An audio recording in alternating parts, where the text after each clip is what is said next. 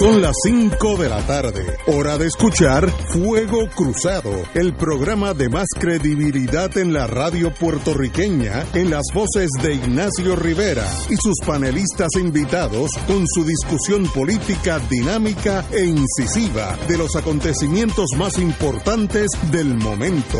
Fuego Cruzado comienza ahora.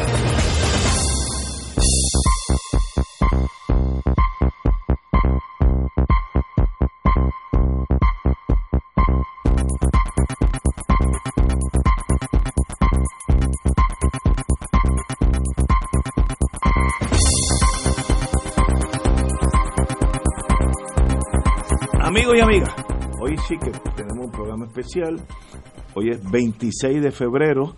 Febrero lo tenemos literalmente contra la soga, ya cortado, está sangrando por el ojo izquierdo. Así que es cuestión de un día y lo liquidamos. Así que febrero no tiene chance contra nosotros. Y aquellos que saben de artillería, hoy tengo dos cañones de 155 milímetros, que esos son la bala más grande, sí, que son bien grandes y llegan a 20 y pico de millas. Hoy tengo Héctor Luis Acevedo, un privilegio tenerte aquí, hermano. Placer, muy buenas tardes a todos los amigos y a los invitados. Y Wilda Rodríguez. ¿Yo? Decana de los analistas en Puerto Rico. ni tanto, ni tanto. Y entonces. Buenas tardes a todos.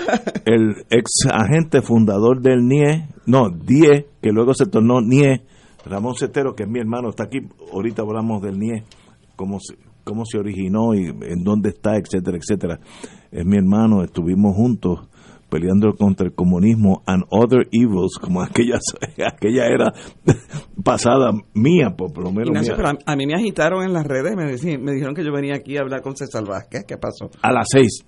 Ajá, a las 18 okay. viene aquí y me dijo, y esto me lo estoy inventando yo, que quería hablar contigo personalmente aquí en la sala. pues yo con eso, él también. Eso me lo inventé yo, eso me lo inventé yo, no, no, con mucho gusto. Nosotros tenemos en Fuego Cruzado, vamos a tener todos aquellos que son candidatos a, a la gobernación, a las Okay. alcaldías posibles, la más importante, of course, porque esto es un tiempo en- no entre combatientes, sino exponga su posición y luego pues estamos de acuerdo en desacuerdo, pero aquí no hay ya vertientes políticas. O sea que él viene como invitado, eh, como candidato a gobernador. Eh, él- Ah, él- ok, o sea que me tengo que portar bien. No, no, yo- es que yo, aunque lo digas, no te vas a portar bien. yo te conozco. como dicen el, el, como decían en el campo, el cabro tira para el monte, algo así, pero, pero. Siempre. Y espero que no cambie. Bueno, eh, antes que todo, eh, en los países como nosotros que queremos eh, no pensar en las cosas más serias, ahora está el corona- coronavirus. Ya llegó Italia, Italia ya hay unos cuantos casos. Hoy, hoy, hoy salió el primer caso en Brasil. Así que es cuestión de tiempo cuando llegue a Puerto Rico. De eso no hay duda. Dentro de eso hay una cómica, porque la vida tiene cosas bonitas. El secretario de Salud hace como una semana o dos dijo que nosotros no, no puedo ni decirlo en, eh, porque me da ganas de reír, que no nos teníamos que preocupar porque no hay vuelos directos entre Pekín y San Juan. Eso le zumba la manigueta. Eso lo dijo el secretario de Salud. Y hoy, hoy... Mire, yo quisiera que esto fuera televisión, la Sí, cara de Héctor Luis No, Héctor Luis, te, estoy, te estoy tirando duro rápido. Pero, ¿Tú no lo sabías? No, no, pero hoy es, hoy es mejor. La epidemióloga del Puerto Rico, una doctora X, no sé quién es, no, no sé el nombre, dijo hoy, ay Dios, que el coronavirus se empezó en Italia porque Italia está cerca de China.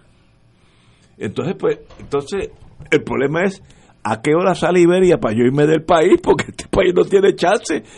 Estos son los que dirigen el país. Uno dijo que no hay problema con el coronavirus porque no hay vuelo de Pekín-San Juan. Y la epi- epidemióloga del país, hoy, esta mañana, yo la oí, así que no. Por poco, oye, gracias a Dios que me estaba afeitando con una navajita esa, porque si no me, me corto el cuello. Dijo que no hay problema porque Italia está cerca de, de China y nosotros no. Pero ¿y cómo tú puedes vivir con, No, con- no, yo no, nadie con puede vivir con no, esa es que- administración? No, no, no, no, no. Esto es billón. beyond Star Wars, esto es más allá de todo esto. O como decía el almirante Canaris, que era el jefe de inteligencia de la Alemania nazi, toda, toda esta gente está loca o seré yo el loco. Llegó un momento y digo, tal vez Ignacio Rivera es el problema. Yo no estoy entendiendo nada de lo que está pasando. ¿Seré yo? Que Italia está cerca de China. Compañero, usted que estuvo en las Fuerzas Armadas, eh, un mínimo conocimiento de geografía. Eh, como decía Gallizá, que en paz descanse, esto no es analizable, no, no, no. ¿Qué uno puede analizar de eso, compañero?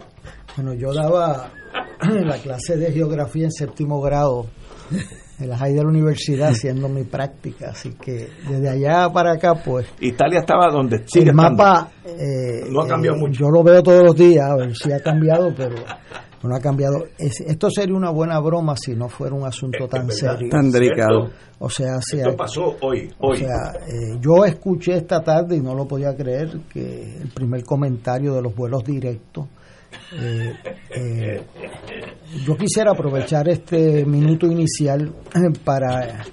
Eh, yo me he leído todos los artículos que han salido en el New York Times y en algunas otras revistas sobre el coronavirus. vi lo que pasó en las primeras 72 horas que se detectó eso en el, en el Diamond Princess que estaba en las costas de Japón. vi lo que pasó con el médico que que es el primero, el médico chino, que delata que esto es un, un virus transmisible por aire. y que es y que se transmite de humano a humano porque originalmente habían gente que creían de animal a humano. Claro este que si está fuera de los de los animales pues no se te transmitía. O sea y el primer médico que es un médico chino joven eh, llama la atención y dice, mire, yo estoy convencido que esto se transmite de humano a humano y por aire, que es los virus como el ébola, como el SARS, que son sumamente peligrosos porque eh, eh, no, no, es por contactos íntimos, ¿verdad? sino por contactos de aire. ese médico lo visitó la policía de la ciudad de Wuhan eh, y lo hizo firmar un documento retractándose porque eso causaba pánico en la ciudad. Ahí tú ves lo que son las dictaduras de verdad. Y eso, en términos de salud pública, es un es, el pecado mayor. O sea, en los, eh, una epidemia como esta, eh, los pasos iniciales son debido a muerte. Y por eso yo eh, eh, creo que es altamente arriesgado el haber dicho lo que se ha dicho en Puerto Rico. Eh, el sábado pasado hubo una alerta aquí en Puerto Rico muy seria. Un médico, cirujano de hecho, publicó en su cuenta en su cuenta Twitter González Cancel, sí. y una periodista Yolanda Vélez este difundió de que había un caso de coronavirus en un hospital que queda 10 minutos de donde estamos. Eh, el pánico que eso tiene que haber ocasionado y, los que tenemos familiares que son voluntarios allí, la aprehensión eh, sobre esto pues fue tremenda y ya a esa hora ya ese paciente había sido detectado que no tenía el virus y lo habían dado de alta. Eh, a nadie se le ocurre en el mundo moderno, que es uno de los problemas de estos virus que se llaman eh, los virus que, definen esta civilización porque la movilidad es altísima y rapidísima. Eh, eh, por lo tanto, aquí el que no hayan vuelos directos de Beijing a San Juan no significa gran cosa, porque eso tarda 14 días en incubación y en cualquier vuelo, cualquier barco llega, llega por Nueva York, llega por, por donde llegue, por España. Mire lo que acaba de suceder.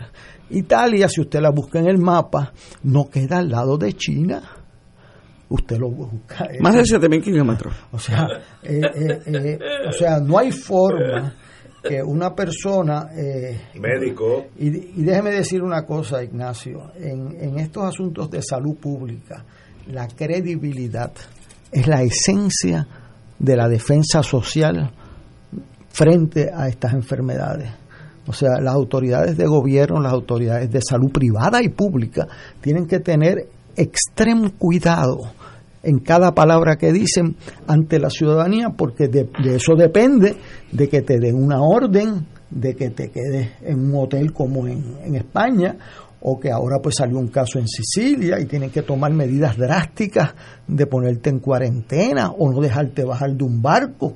Eso pues tú tienes que tener credibilidad o sea, el, el, el issue de que uno como ciudadano le diga, usted no puede salir de su casa, y yo creo que es una razón válida, depende de que tú, de que yo te crea a ti, de que esto es un asunto serio. O sea que el custodio de esa credibilidad, como lo sabe eh, todo el mundo que nos acaba de pasar un huracán y después un terremoto, es vital.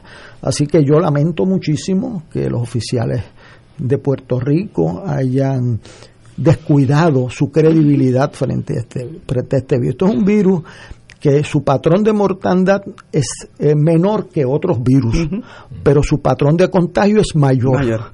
Eh, por lo tanto, y, se muere gente de él, o sea, eh, eh, se muere gente de él y se contagia fácilmente.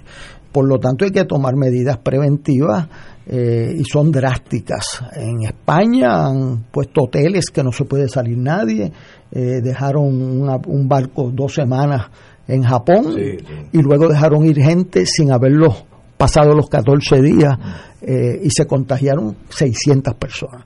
Así que es un asunto de la mayor importancia y que requiere eh, mucho cuidado en las expresiones de los funcionarios públicos, especialmente de los llamados a ser cuidadosos, que es el secretario de salud y la epidemióloga del Estado. Así que lamento como puertorriqueño de esos incidentes muy desgraciados y la gobernadora y los, y los funcionarios públicos tienen que tener mucho cuidado y los médicos privados en no llamar la atención si no están seguros de lo que van a anunciar, porque entonces la ciudadanía puede llamarse engaño. Eh, tenemos que ir a una pausa, vamos a una pausa y regresamos con Wilda Rodríguez. Fuego Cruzado está contigo en todo Puerto Rico. La Academia Nuestra Señora de la Providencia anuncia casa abierta este sábado 29 de febrero de 9 de la mañana a 12 del mediodía. Amplias instalaciones físicas, comedor escolar gratuito, título 1, moderno salón de computadoras y enseñanza de valores, entre otros. Con nuestro lema de acoger, educar y evangelizar para amar y servir. Preparamos a nuestros estudiantes para que sean capaces de crecer espiritual e intelectualmente y así contribuir a la actividad social, científica y cultural de nuestro país. Visítanos en nuestra casa abierta este sábado 29 de febrero desde las 9 de la mañana y conoce nuestros ofrecimientos. Academia Nuestra Señora de la Providencia, 60 años al servicio de la educación católica. Llámanos 787-767-6552. Se acerca la temporada de pago de contribución sobre ingresos, el famoso Tax Season. En RJBB and Associates te asesoramos para que al crear tu cuenta IRA tengas la mejor IRA del mercado. Así obtendrás la deducción contributiva que te permite la ley con el instrumento financiero de mejor rendimiento del mercado con garantía de principal. No lo dejes para el 15 de abril. Llámanos para cita y orientación al 787-691-2899 o al 505 1891 proveyendo tranquilidad, transfiriendo tu riesgo. 787-691-2899 o 505-1891. Todos los jueves Radio Paz y la Administración del Seguro Social te ofrecen un espacio informativo para orientarte y aclarar tus dudas sobre los derechos, requisitos y obligaciones para poder disfrutar de sus beneficios. Plantea tus preguntas por el 787-300-4982 y conoce antes que nadie los detalles concernientes a cambios y nuevas regulaciones, escuchando todo sobre Seguro Social con Víctor Rodríguez los jueves de 2 a 3 de la tarde por Radio Paz 810.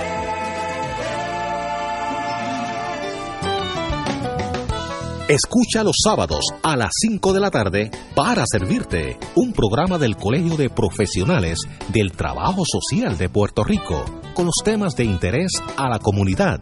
Recuerda, los sábados a las 5 de la tarde para servirte por Radio Paz 810. Y ahora continúa Fuego Cruzado.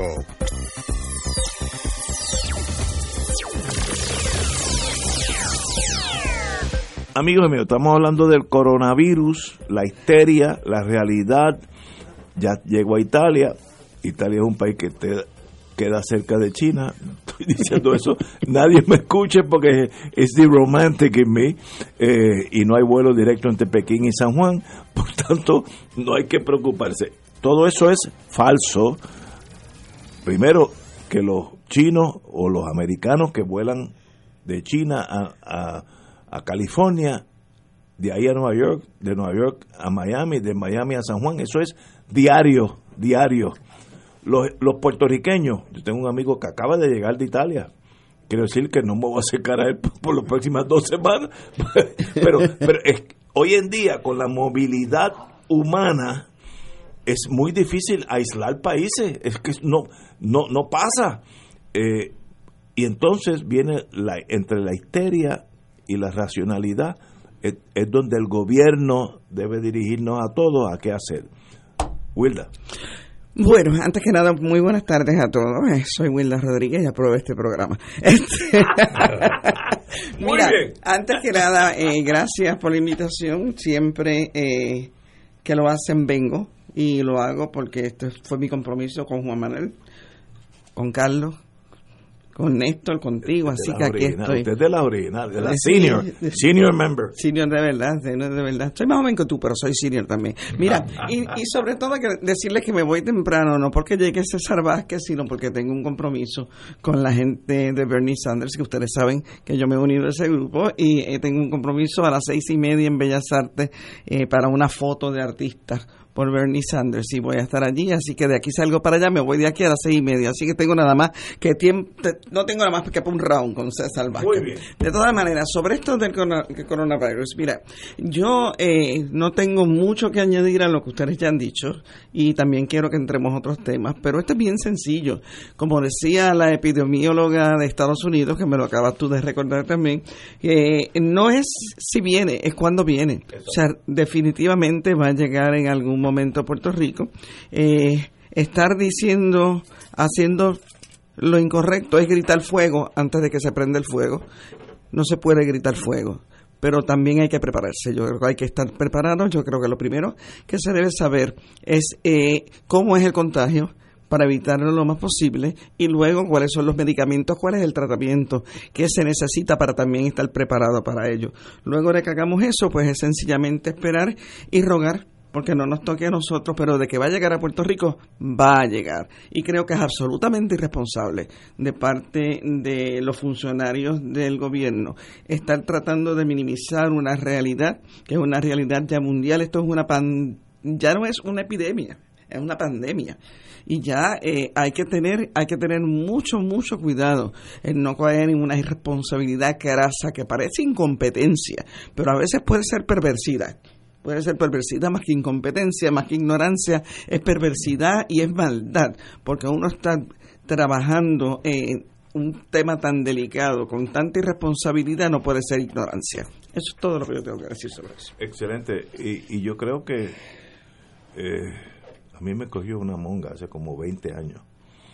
Y yo estuve en la cama bien mal hace 20 años. Y luego cuando yo salí, mi esposa la cogió, estuvo como un mes sintiéndose mal. Eh, pues eso, eso mismo, en, yo no soy médico, eso mismo a grandes rasgos, eso es lo que viene. Los que están bien de salud tienen una gran posibilidad de estar dos, tres, cuatro, una semana en la cama, sintiéndose mal y sobrevivir. Los que tienen su, su salud comprometida por lo que sea, desde edad a enfermedades, pues entonces mucho más serio. Pero es que la humanidad se ha movido así desde la creación del mundo. ¿Cuántas epidemias no, no han habido en, en, en, nuestra historia, de, la historia escrita? Eh, Black, ¿cómo se llama? Ahí en Europa, que eliminó la, de, Black Plague. en la Edad Media eliminó casi un 40% de Europa completo. Una tercera parte de la población. Sí, completo, se murió. Eh, luego vinieron un montón de cosas, eh, chikungunya, uno se olvida hasta los nombres. Eh, y eso es parte de existir en este mundo. Hay cosas buenas y hay cosas malas. Por tanto, no podemos decir, esto no va a pasar aquí, pues nosotros somos una isla y estamos lejos de China, a diferencia de Italia, y sigo insistiendo en el cinismo mío. eh, ¿sabe? Suave. Ahora, el gobierno, ¿para qué uno va cada cuatro años? Yo ya, en, ocho meses estaremos nosotros cuatro eh, eh, votando. ¿Para qué uno va y vota de vez en cuando, hace cuatro años? Para que haya gente que en momentos de crisis diría al país, yo no quiero elegir a nadie que lo que le importe es estar en un carro para arriba y para abajo con las bombillitas prendiendo y apagando, porque eso le fascina al mundo, a algunos mundos políticos. Yo quiero que haya gente que digo, cuando la cosa es seria, yo sé que hay un gobierno que me va a cuidar a mí y va a hacer lo mejor posible. Aunque si me tengo que morir en ese proceso, me muero, pero me muero sabiendo que el gobierno hizo todo lo posible. Pero si el gobierno me dice, no, no te preocupes Ignacio, si esto es un llame, esto no, no va a pasar nada me preocupo más entonces, pues entonces estoy solo. Entonces la, salvación es yo, yo y mis vecinos en el condominio mío. Tendremos que ponerle mascarilla a todos los que entran al piso, al piso mío. Eh, personalmente, ese lazo, que yo no soy médico, yo no sé. Yo estoy llamando, voy a llamar cuando salga aquí al doctor Cabanilla para que venga para acá y nos explique. Ah, siendo el gobierno ausente, me da hasta dolor decir esto, siendo el gobierno ausente, ¿qué puedo hacer yo? Igual que hicimos en María. En María yo me acostumbré a cocinar para el piso entero de mi condominio, porque yo tenía una hornillita de más años, tan vieja como yo, del, del ejército. No que me la robé, sino que me la apropié con el visto bueno de, la Fuerza Armada, que no es un delito menos grave. Y funcionó perfectamente y funcionó y cocinábamos para todo. Yo me acostumbré ahí en María que a la hora de la verdad no cuentes con el gobierno, tú estás solo. A la hora de esta pandemia, yo estoy solo. Eso es lo que me gustaría saber que no es así. Pero lo veo encaminándome por ahí, veo el mismo síndrome de María, cada cual por su lado. Entonces, ¿para qué elegir gente? Pues para eso me quedo en casa y, pongo la, la, hornillita al día, que hay que aceitarla de vez en cuando, etcétera. Esa es la tragedia de los puertorriqueños. Me gustaría estar totalmente equivocada, e, equivocado, pero God knows si, si yo estoy en lo correcto. Y eso me da mucha pena de tener un gobierno que uno sabe que a la hora de los tomates no puedes contar en él. Entonces, ¿para qué tener gobierno? Don Héctor, usted que es profesor y es más calmado que yo. Bueno, yo sé que hay funcionarios públicos de primera categoría. Yo tuve el privilegio por 23 años de compartir con, con la gran mayoría de gente excepcional. Se conoce lo mejor del país, gente que no tienen horas, que sacrifican su familia. En la defensa civil yo vi eso se tiraban a salvar gente, o sea, eh, o sea, voluntarios. El grupo ese de, salvamento es competente. Bueno, y yo vi a, Benito Colón dirigir esa, esos servicios médicos de emergencia con una eh, o sea, fidelidad a su misión y, sienten que en el servicio público se realizan como seres humanos. Así que yo espero que esto que usted ha relatado, que tú has relatado en el día de hoy, que Wilda ha comentado, sea una excepción de un error pasajero, pero es un asunto de la mayor gravedad porque como Wilda dijo, esto viene de camino. Entonces pues tenemos que prepararnos, no estar, eh, o sea, no estar llorando eh, en el valle, o sea, en el muro de los lamentos. O sea, aquí nosotros perdimos 3.000 vidas que se pudieron haber salvado en María. Pero fíjate, Héctor Luis, lo que entra Ignacio aquí es en, un, en, otro, en otro tema, que ya no es el tema del virus, es el tema de la responsabilidad pública de los funcionarios públicos y del gobierno para con el pueblo. Yo, yo te voy a, eh, me voy a meter en este tema porque es que me lo recuerda. Anoche anoche fue la policía del aeropuerto a arrestar a una persona en relación ah, en relación a la muerte de Alexa. Hoy nos enteramos de que no había nadie arrestado, de que no fuera nadie detenido, de que no hay nadie, absolutamente nadie, que no sea simplemente una entrevista para ver qué relación, qué saben del caso. ¿Por qué? Oye, porque aparentemente lo que se está rumorando, y a mí no me gusta hablar de rumores, pero es que a veces no se puede hacer otra cosa porque es lo único que hay sobre la mesa con casos tan importantes como este. Aparentemente lo que hubo fue que la policía cometió un error. Cometió un error y ese error puede hacer que se caiga el caso en caso de que esa persona sea eh, parte de, de, todo el andamiaje que llevó a la muerte de Alexa. O sea, que nosotros estamos hablando de una irresponsabilidad a todos los niveles en el gobierno de Puerto Rico. Una irresponsabilidad que vuelvo y te digo, yo no puedo creer que caiga simplemente en la incompetencia. Tiene que haber una maldad, tiene que haber una perversidad detrás de todo esto y la tiene que haber porque tú no puedes seguir siendo, o sea, no puedes seguir aduciendo a brutalidad e incompetencia las cosas que ocurren en este país. Anoche mismo Jay Fonseca, mientras estaba el compañero Jay Fonseca, que está caliente, uh, también, pero de todas maneras, mientras estaba relatando lo que estaba pasando en, en, en el, eh, en Bayamón, en la policía de Bayamón, estaba diciendo que había también, eh, que la persona que habían arrestado en el aeropuerto era una persona que tenía unos contactos que, que era con, alguien poderoso dentro de la zona. ¿Qué te dice a ti eso? Oye, te dice una de la información que uno recibe como ciudadano de a pie, porque en estos momentos yo no estoy con ningún medio de comunicación que le pueda decir a mis compañeros vamos a averiguar esto más a fondo y no se está averiguando más a fondo. O sea, estamos recibiendo rumores de la información que recibimos los ciudadanos de a pie sobre este caso. Lo que nos están diciendo es que hay una de dos cosas. Oye, o son unos incompetentes o están respondiendo para salvar a alguien. Oye, eso es lo que recibimos.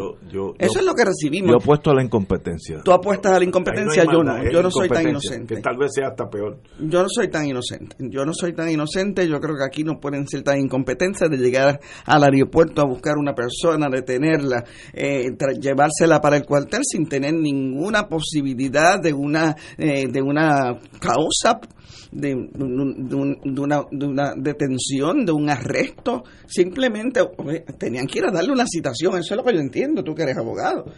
Sí, una citación. Una citación, es decir, usted tiene que presentarse, pero llevárselo de allí. O sea, alguien puso un huevo.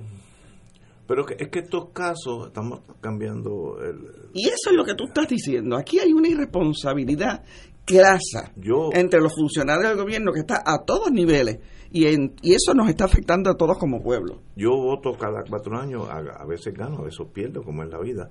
Yo lo único que exijo es que el gobierno que salga electo sea gente seria y responsable y me cuiden. Cuando digo a mí, es al Puerto Rico. Eso es todo lo que yo pido. Yo no pido más nada, favores, nada. Pero saber que mi vida está protegida por ustedes. Bueno, yo creo que es importante eh, aprender de los errores. Eh, nosotros tuvimos una experiencia aquí en el 2017, eh, es la experiencia en términos más cercanos a nuestra historia donde perdimos más de 3.000 personas. Es interesante que en las protestas del verano, donde no era un issue público, habían jóvenes con los números de los muertos de María en sus pancartas y en su y eso no era un issue público, pero no se olvidaron. Y yo dije aquí algo que no ha caído bien, pero que es la verdad esos muertos no fueron a Trump que se le murieron, fueron a nosotros. Mm, Entonces, nosotros andamos en una actitud a veces de, conmigo no es el asunto. O sea, esos muertos no se murieron en septiembre del año 2017. La gran mayoría se murieron en octubre, en noviembre y en diciembre. ¿Cómo, cómo O sea, que eran salvables. eran salvables, fue secuela de la crisis y de la irresponsabilidad. No fue que se cayó un árbol encima de ellos. No, no, no. Se nos murieron a nosotros. Entonces, yo creo que nosotros tenemos que hacer una introspección. Yo viví huracán Hugo aquí, no se nos murieron gente aquí, porque nosotros mandamos los funcionarios públicos esto mandamos a buscar todos los viejitos y todos los casos de diálisis, le llevamos agua, le llevamos eh, eh, eh diésel, eh, porque al, al, mes no había agua ni diésel, y entonces pues se puso que se te mueren.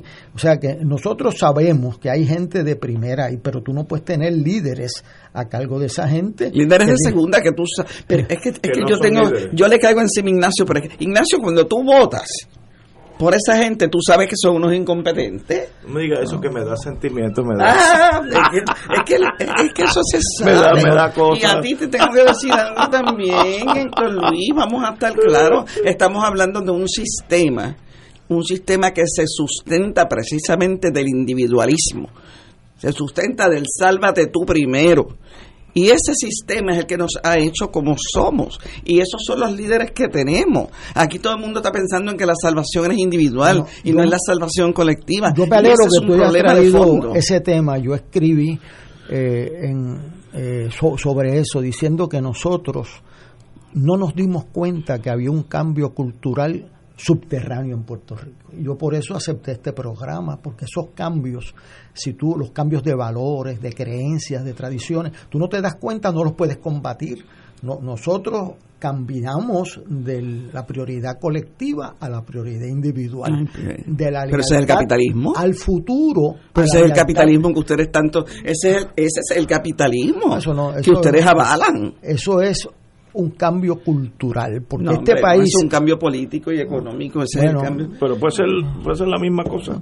Yo te puedo decir que aquí había una generación, la de mis padres, de mi abuelo, que tenían, los hijos nuestros van a tener más educación que yo y yo voy a sacrificarme para que tengan esas más oportunidades. Que fue la generación nuestra. Y eso, los padres. yo soy producto de eso. y yo también. Pero ese es el Puerto Rico, donde había un movimiento obrero fuerte, donde había una gente que se identificaba como socialista sin que nadie les callara la boca. Ese es un Puerto Rico diferente. Puerto Rico, las raíces del Puerto Rico de, de, de principios del siglo XX, era un Puerto Rico donde todo el mundo, mire, y todavía, aquí mucha gente se cree. Aquí hablamos de socialismo, como si el socialismo fuera mano, pero aquí la gente se cree que tiene derecho a unas cosas simplemente por ser ciudadanos de este país. Y eso es socialismo.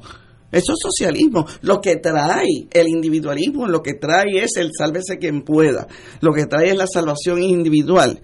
Es lo que nos impone un nuevo sistema. Pero el Puerto Rico del que tú eres producto, del que yo soy producto y del que Ignacio es producto, es un Puerto Rico que era diferente y tú tienes razón. Ahorita tú estabas hablando de tu abuela pero como y yo de la mía. Pero como dice Héctor Luis, ¿y qué cambió? Bueno, yo creo, no, fíjate, yo difiero ahí un poco en los títulos, ¿verdad? Pero yo creo que son los, la, los, valores, ¿verdad? Eh, tú ves lo que hizo la constituyente eh, de ponerle prioridad a los futuros sobre el presente de ellos, a que van a ver la prioridad de Puerto Rico es educación y no es la no fíjate en el presupuesto la educación de los niños sobre la salud de los que la aprobaban el presupuesto que, era la de ellos.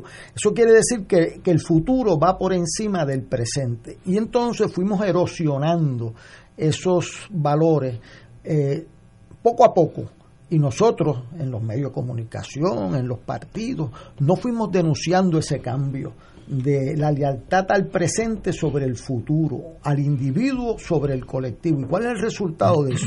Que cuando eso se pone acumulativo, pues son los que, o sea, tú dame lo mío ahora y el que venga atrás que arregle. Yo le puedo enseñar a ustedes, le voy a traer aquí cómo se fueron cogiendo los préstamos colectivos en Puerto Rico, incluyendo los que se pagaban a cinco años desde cuando se toma. De manera que yo le digo a mis estudiantes, eso es como si su papá coge un préstamo y se va a viajar, y entonces para que se pague cuando usted llegue a, edad madura, yo me lo disfruto, y tú lo pagas. ahora y pague después. este Y eso fue lo que fuimos ¿Eso era un anuncio aquí? Sí, era un ahora, pague después. este, pues eso representa un cambio eh, de valores. Antes cuando nacía un niño, llegaba a edad escolar, los padres empezaban a ahorrar para cuando llegara a universidad. De lo poquito que tenían, había un seguro de, universidad. De manera que cuando un muchacho llega a universidad, hay chavo para los libros o hay chavo para lo que sea. Eh, ahora, pues eso ha cambiado. Yo creo que una de las responsabilidades nuestras es afianzar el, el tino eh, eh, la sensibilidad cuando cambian valores en una sociedad. Entonces, pues que se discutan y lo, justificamos. Y si usted cree que eso es mejor, pues usted lo. Pero aquí fue socavando de abajo, sin darnos cuenta. Y cuando vinimos a ver, habíamos cogido más dinero del que podíamos pagar. 100% del Producto Bruto Nacional en el 2012. 100%. Ah, Yo personalizo eso con los estudiantes y le digo: Usted trabaja en Burger King y usted trabaja en la biblioteca y ese chavito usted lo gana. Y entonces le quitan unas horas en Burger King. Y usted sigue gastando lo mismo. Ah, pero usted le coge al viejo suyo este mes. Y el mes que viene a su abuelo y cuando viene a ver la vuelta del año no tiene a quien cogerle préstamo. Pero yo resiento, perdóname Héctor Luis, pero yo resiento que esto se discuta desde el punto de vista de valores que pierde el puertorriqueño. Oye, aquí estamos hablando de un problema político. Aquí estamos hablando de quién creó la vulnerabilidad y la dependencia del puertorriqueño. Fuimos los puertorriqueños. Fíjate. O sea, estamos hablando de, que los puertorriqueños perdimos los valores, como si los puertorriqueños perdieran los valores porque, porque somos malos. O sea, siempre la culpa es nuestra. Siempre la culpa es nuestra. Mira, en 1946, tú lo sabes, Estados Unidos firmó un pacto de las Naciones Unidas que decía que como país administrador de colonias se hacía responsable de poner esas colonias en posibilidad de obtener su libre determinación e independencia. Lo decía, ¿verdad? Eso está escrito.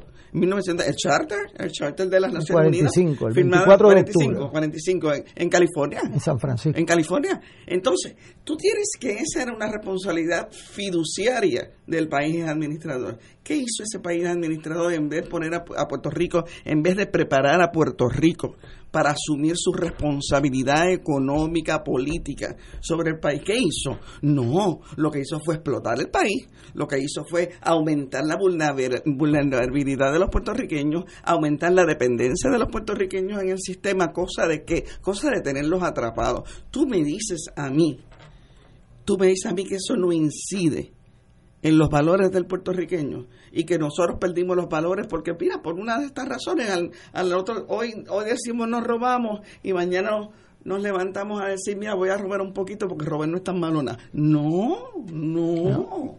todo esto es producto del sistema económico, todo esto es producto del colonialismo, todo esto es producto de lo que... Claro que difiere, yo sé que tú difieres, para eso estamos aquí.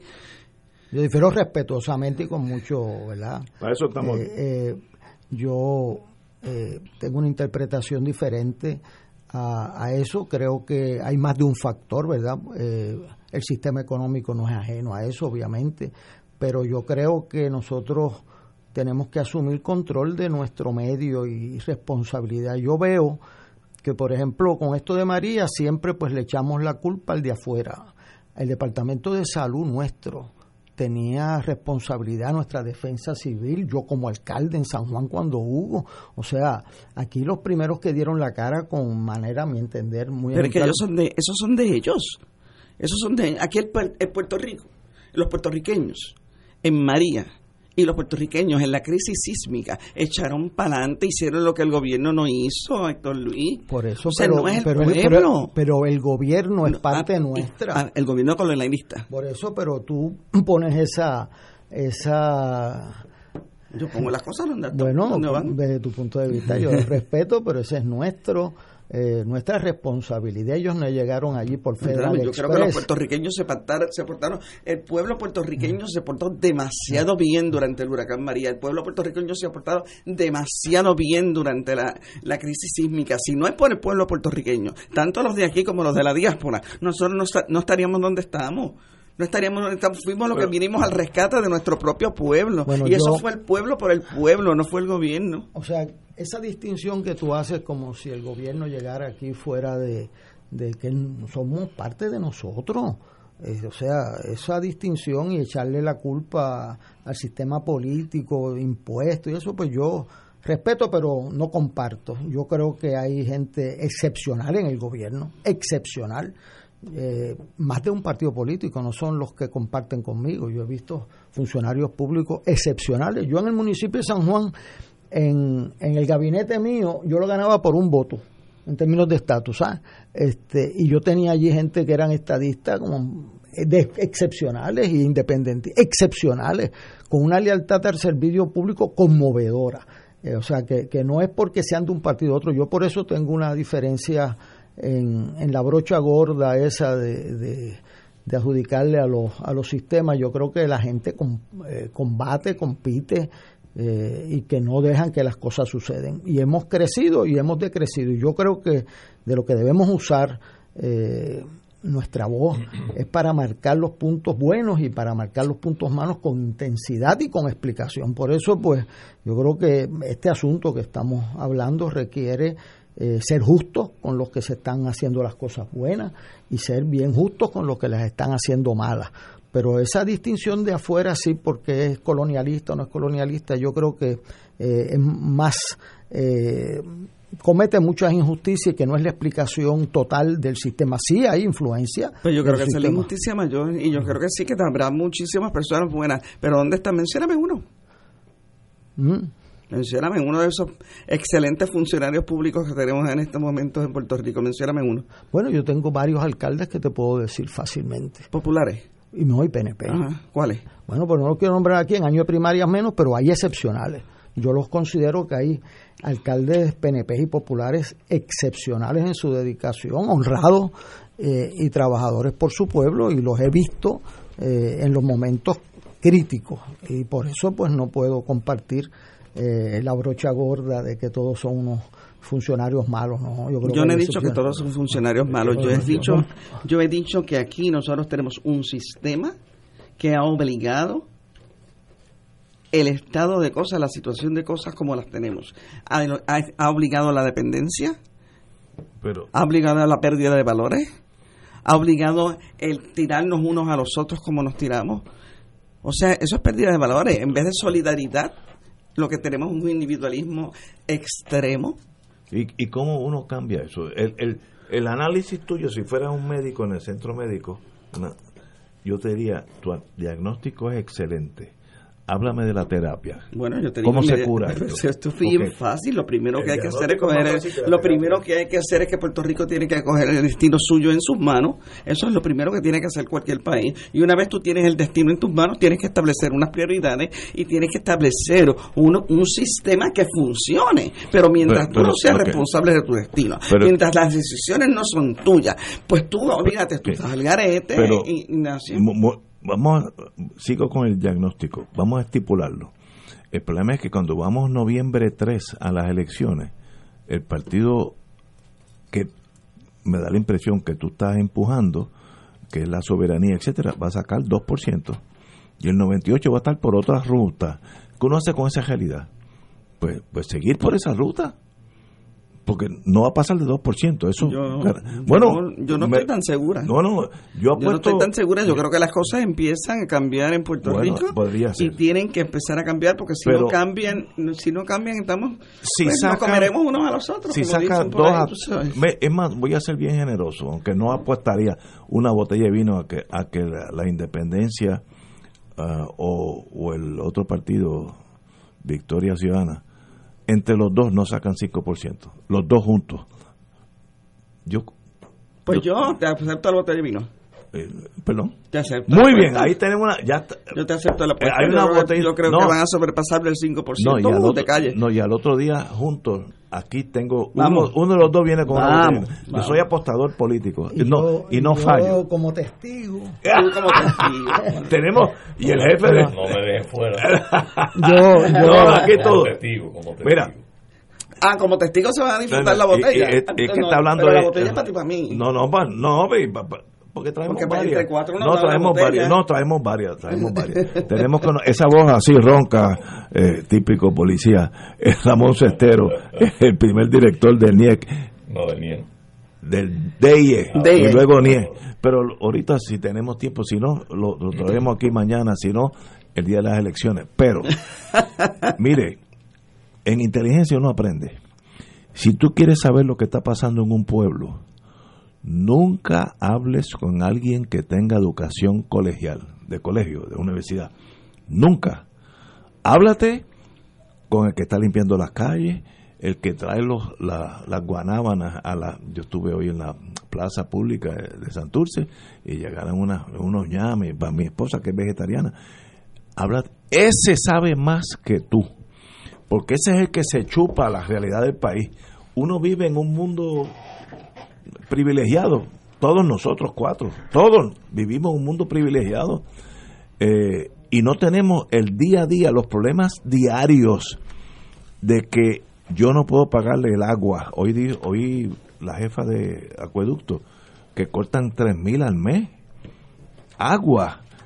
Tú sabes que sin agua no hay vida. Estamos hablando, esto no es un lujo, sin agua no hay vida. Eh, entonces, por tanto, yo me especializo en preguntarle a todo el mundo, que no sea colegial, ¿qué, qué tú crees que está pasando? Y ahí es que uno sabe lo que está pasando. El PNP hoy, hoy, hoy está adelante. El Partido Popular está atrás, hoy. No, eso no quiere decir que vaya a ganar. En noviembre puede ser que el Partido Popular gane por 600 mil votos. Estoy inventándome. Pero hoy, habla con la gente. Alguien me habla a mí. Y, y, y una pena que Fernando Martín no esté aquí porque es el vicepresidente del PIB o presidente emérito, una cosa de esa. Eh, ¿Alguien a mí me habla del Partido Independentista en Puerto Rico? Nadie.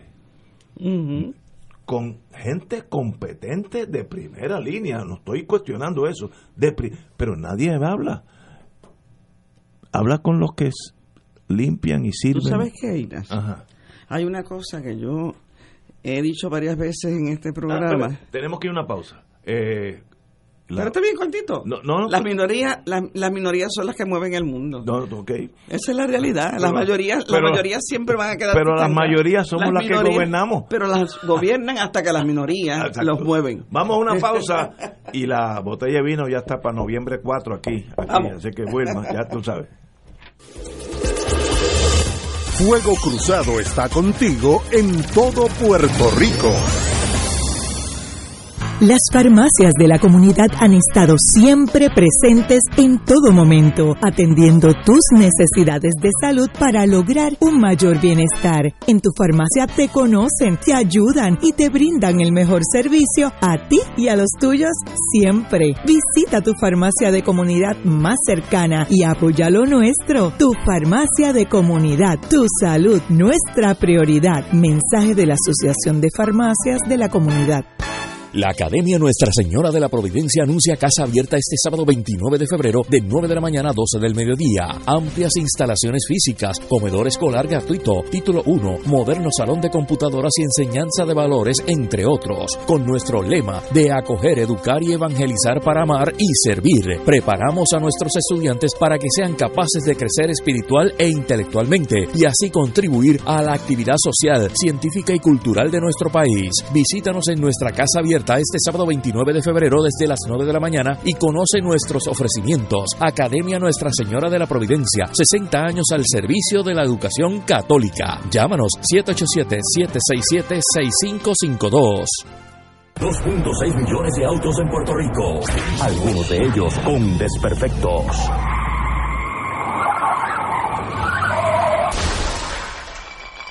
Autocontrol. Tu carro, tu carro, tu mundo. Lunes a viernes a las 11 de la mañana por Radio Paz 810 AM.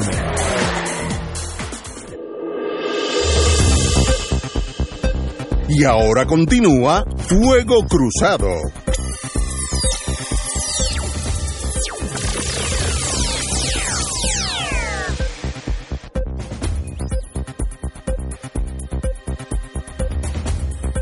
Voy.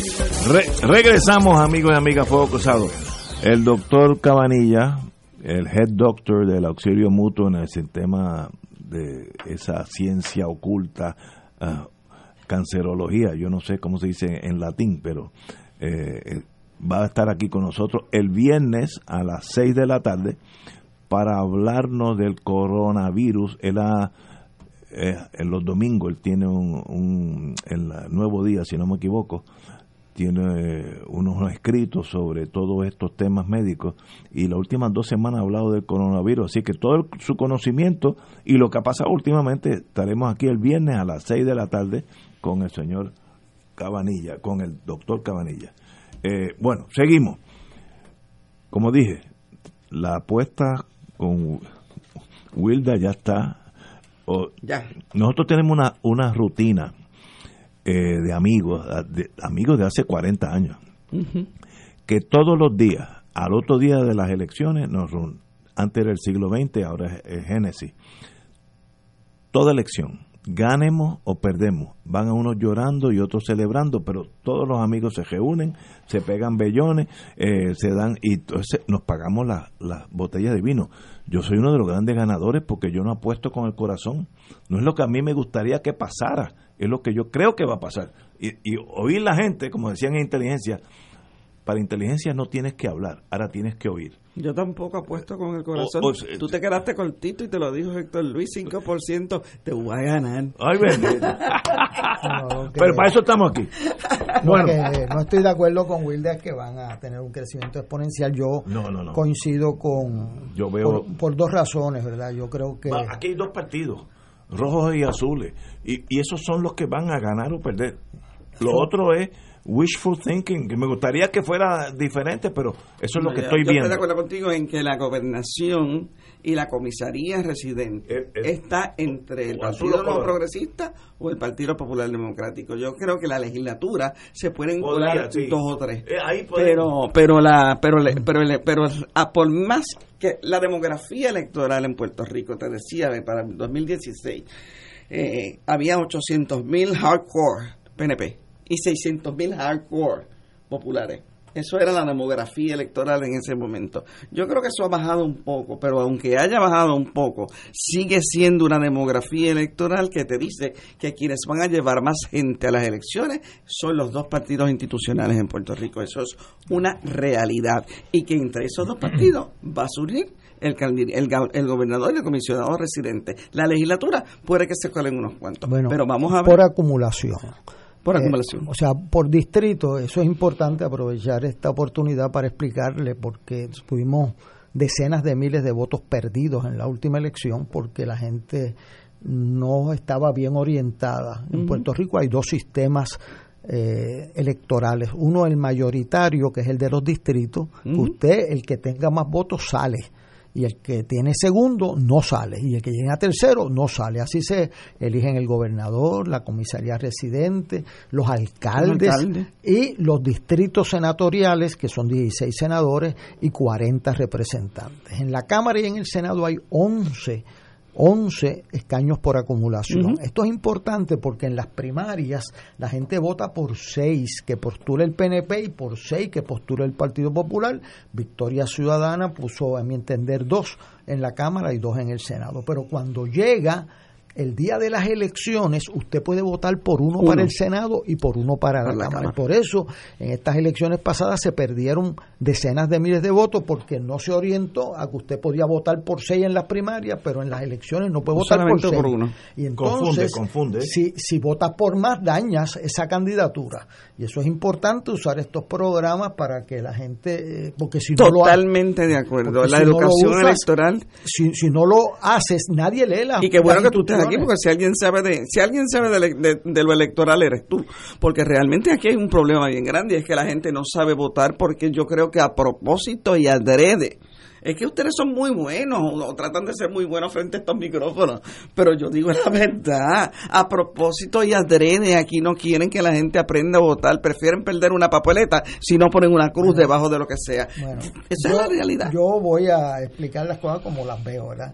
Este, y aquí por, por eso, porque hay dos sistemas, es que, por ejemplo, el PIB nunca, el PIB obtuvo 19% de los votos en 1952, pero no, no gana con 19% ningún escaño de distrito porque no saca el 50% con 19, por lo tanto, el PIB nunca ha sacado una alcaldía ni nunca ha sacado eh, un distrito eh, un distrito senatorial o representativo, pero sí entró por acumulación. Entonces, pues vamos a usar esos escaños se hicieron en 1917, que es un sistema proporcional, de manera que si usted tiene 10% de los votos, usted saca eh, un 10% de los escaños, por eso el PIB entra con uno, o entró Vargas Vidot, ¿verdad? Pero los partidos grandes postulan seis, que tienen que dividir el mismo electorado en seis. En seis. Y, este, y eso, pues, no es fácil de entenderlo así por, por radio, ¿verdad? Pero usaremos estos micrófonos en alguna ocasión futura para que usted, el elector, eh, eh, sepa que, que no pueda perder su voto por ignorancia. Esto, porque crea que lo está haciendo bien y eso es importante eh, que usamos eh, el conocimiento para dar poder a la gente que lo va a ejercer. Aclárame una cosa. llega noviembre 3 y yo voy a estar allí y, va a haber una, un papel que va a decir Partido Popular, Partido Nuevo y todos los otros partidos. Muy bien.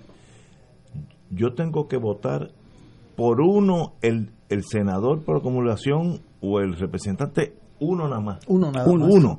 Es que todo el mundo, como le han dicho que son seis, no, como es en primaria. No, no, ah, en primaria, tus ojos, sí, sí, pero el problema es que tu vista, tú ves los seis nombres de los candidatos. Y tú dices, y tengo que votar por uno.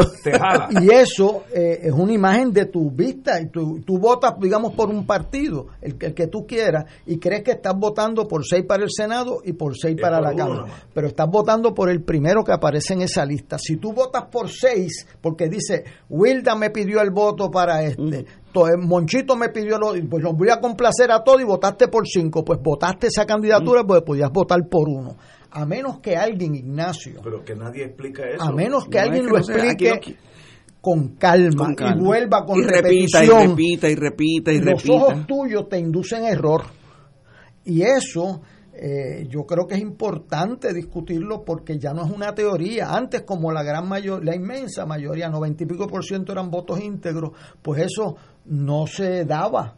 Porque tú lo cuentas íntegro y lo cuentas al primero. Como ahora hay una cantidad considerable de votos mixtos, pues suceden muchísimos más errores y por eso eh, las ondas radiales, la televisión, el que sea, eh, eh, lo debemos usar para eso. Nadie lee las instrucciones que están en la papeleta. El que le diga, el que le diga a ustedes, eso está en la papeleta. Mire, yo fui al Tribunal Federal y me preguntó el juez, oye, ¿hay las instrucciones en la papeleta? Pudieran no estar porque deciden el mismo efecto práctico. ¿Y usted dice eso bajo juramento? Sí, señor, me dijo. señor. Pero que, tiene razón. Cuando yo voy allí, yo voy a, empezar a leer toda esa monserga, yo voy allí ya. Ahora, yo creo que si este programa sirve para algo, Héctor Luis, es de aquí a noviembre que todo el mundo sepa que en la primaria puede votar por seis, pero en la elección es por uno, el que está arriba porque eso no lo sabe la mitad de la gente que me está oyendo, empezando por mí. Yo aprendí eso ahora mismo. Eso yo lo aprendí. No, pero tampoco le pongas el que está arriba, porque no es así. No, no, pues el que tú quieras, pero uno. Si vota íntegro, a ese es el que se le cuenta. Sí, sí, si votas íntegro, a ese es el que se le cuenta. Pero, pero, si pero usted puede votar por cualquiera, pero si vota por más de uno, dañó esa candidatura. Tiene que votar por uno, pero no es lo que dice Ignacio, si tú no sabes eso, como ahora pues tienen candidatos que le piden el voto y tienen si usted le quiere dar el voto a ese candidato, sabe que se lo está negando al otro. Y puede ser de otro partido. Y puede ser de otro partido. Pero eso hay que explicarlo aquí. Pues claro, es lo que es lo que estábamos diciendo el otro día aquí cuando estábamos el compañero Néstor Duprey estaba aquí. O sea, para votar por Néstor no puedes votar por Denis Márquez. O votas por Néstor o votas por Denis Márquez. y aquí hay gente que se cree que puede votar por los dos. Es que nadie sabes el resultado de eso, ¿verdad? Que anule el voto para los dos. Para los dos. Claro. Entonces lo mejor es aquellos que no somos tan inteligentes como ustedes, una sola cruz bajo el, el, partido que usted quiera. Y ahí no mezcla. Eso es lo que hago yo porque yo no... Es más, yo estoy aprendiendo hoy, hoy, yo que estoy aquí en esto en este mundo de radial. Eso yo no sabía. ¿Votas por Bernabe? O votas por María de Lourdes Santiago. No, no hay, no hay problema. Pero uno nada más. Y así no hay complicaciones. Pero no puedes votar por los dos. Pero entonces, ¿Y aquí le están haciendo creer a la pues, gente que pueden votar por los dos? Pero si yo voto, por ejemplo, Partido Popular o Partido PNP, el que ustedes escojan, y entonces me, me gusta Bernabe, solamente puedo poner una, una X al lado de él. Una. Una, más nada. Eso hay que explicarlo aquí mil veces. Y no le, o sea, eso no le cuenta si tú, digamos, votaste por el PNP y quieres votar por Bernabe, pues al senador que puso el PNP en esa en ese precinto tuyo. Seguida. Por Bernabe. Bueno, no le, no le das el voto. No le das el voto. Pero si, si quieres votar los dos y marca los dos, no votas por ninguno. universitario. Seguinda. No, no. Él no te va a decir que Seguinda. no le das el voto. A mí me, a mí me gustaría, que, oye, que, que si uno tuviera tiempo para hacer estudios, ¿cuántos puertorriqueños saben esas excentricidades del sistema electoral. No, ese es el problema que hay en Puerto Rico. Eh, móntate una huevo a la autoridad, los primeros 100. Vamos a hacer un examencito a que la mitad se cuelga. Oh, sí, pues más de la mitad se pues cuelga. Pues entonces el rol de la radio es explicarlo.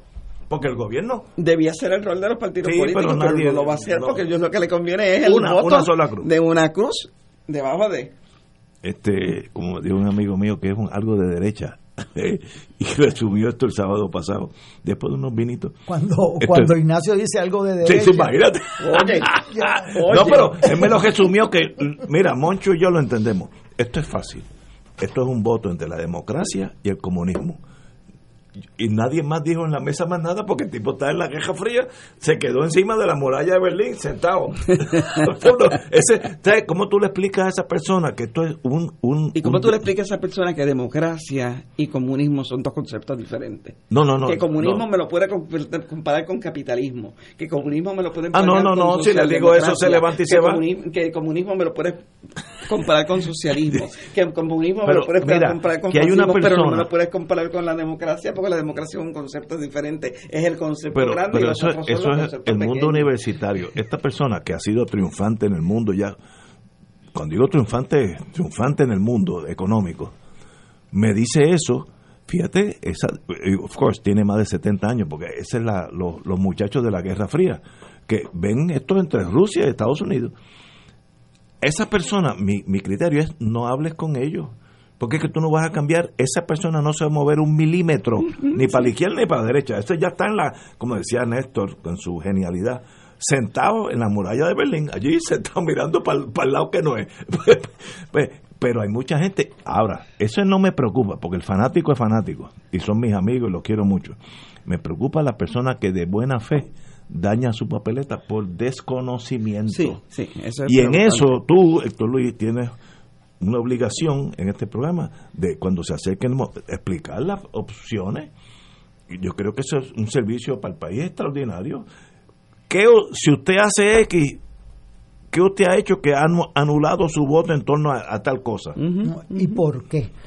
¿De dónde salen las cosas? Yo fui a una vista en la Cámara y allí había un proyecto de, de enmienda constitucional firmado por cuatro legisladores que decía que había que eliminar los escaños por acumulación porque eso había sido un invento de Luis Muñoz Marín. Bueno, yo le dije allí, eh, era Johnny Méndez quien presidía esa vista, o Jennifer, y yo le dije, bueno, sería bueno que me orientaran eso, porque Luis Muñoz Marín cuando hicieron eso no tenía edad para votar. Entonces todo el mundo empezó a reírse porque ellos entre los propios representantes se dan durísimo y se mofan entre ellos. Y búscate al autor de eso. Pues los escaños por acumulación se hacen para que el liderato de las minorías, en este caso el de Barbosa, pudiera entrar, porque sacaba el 40% de los votos y se quedaba fuera de la legislatura, porque en un sistema mayoritario nunca llega al 50%. Entonces hicieron los escaños por acumulación, cinco en el Senado primero y cuatro en la Cámara, para que fueran nones eh, y eh, pues entonces entraban, y después se añadieron a 11 y de ahí sale el liderato de las minorías. Eh, que llega a la legislatura y, el liderato, porque imagínate que Ignacio sea el presidente del partido laborista genial y vive en el baluarte de otro partido, nunca llega a la legislatura si es por distrito, pero si es por acumulación, llega porque acumula en Puerto Rico. Eso lo aprendí hoy. Oye, que, mucho estoy aprendiendo con ustedes dos hoy. Y, eh, vamos a una pausa, amigos. Son las seis y dos minutos. Vamos con el doctor César Vázquez. Fuego Cruzado está contigo en todo Puerto Rico. Aquí la llama se enciende cada tarde a las 5 porque escuchas Radio Paz 810 AM, WKBM San Juan y retransmite en diferido WOROFM Corozal San Juan, la Casa de Fuego Cruzado, el programa de más credibilidad en la radio puertorriqueña.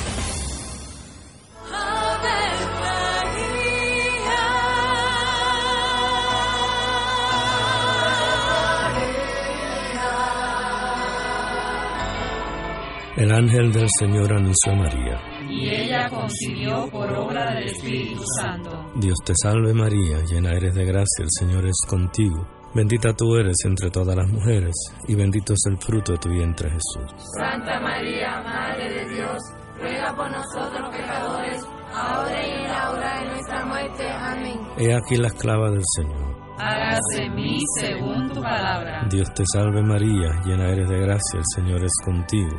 Bendita tú eres entre todas las mujeres y bendito es el fruto de tu vientre Jesús. Santa María, Madre de Dios, ruega por nosotros pecadores, ahora y en la hora de nuestra muerte. Amén. Y el Verbo se hizo carne. Y habitó entre nosotros. Dios te salve María, llena eres de gracia, el Señor es contigo.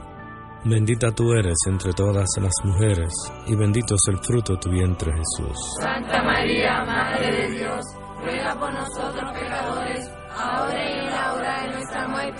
Ruega por nosotros, Santa Madre de Dios. Para que seamos dignos de alcanzar las promesas de nuestro Señor Jesucristo. Oremos. Derrama, Señor, tu gracia sobre nosotros, que por el anuncio del ángel hemos conocido la encarnación de tu Hijo, para que lleguemos por su pasión y su cruz a la gloria de la resurrección, por Jesucristo nuestro Señor. Amén. Gloria al Padre, al Hijo y al Espíritu Santo. Como era en un principio, ahora y siempre, por los siglos de los siglos. Amén.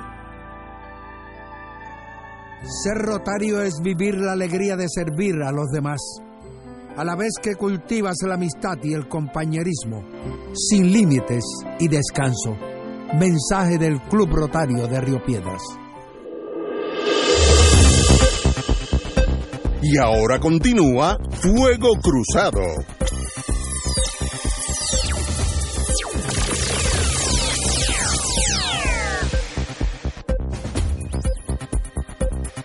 Amigos y amigas, estábamos hablando ahorita que ahí en noviembre 3 hay una elección donde todos iremos.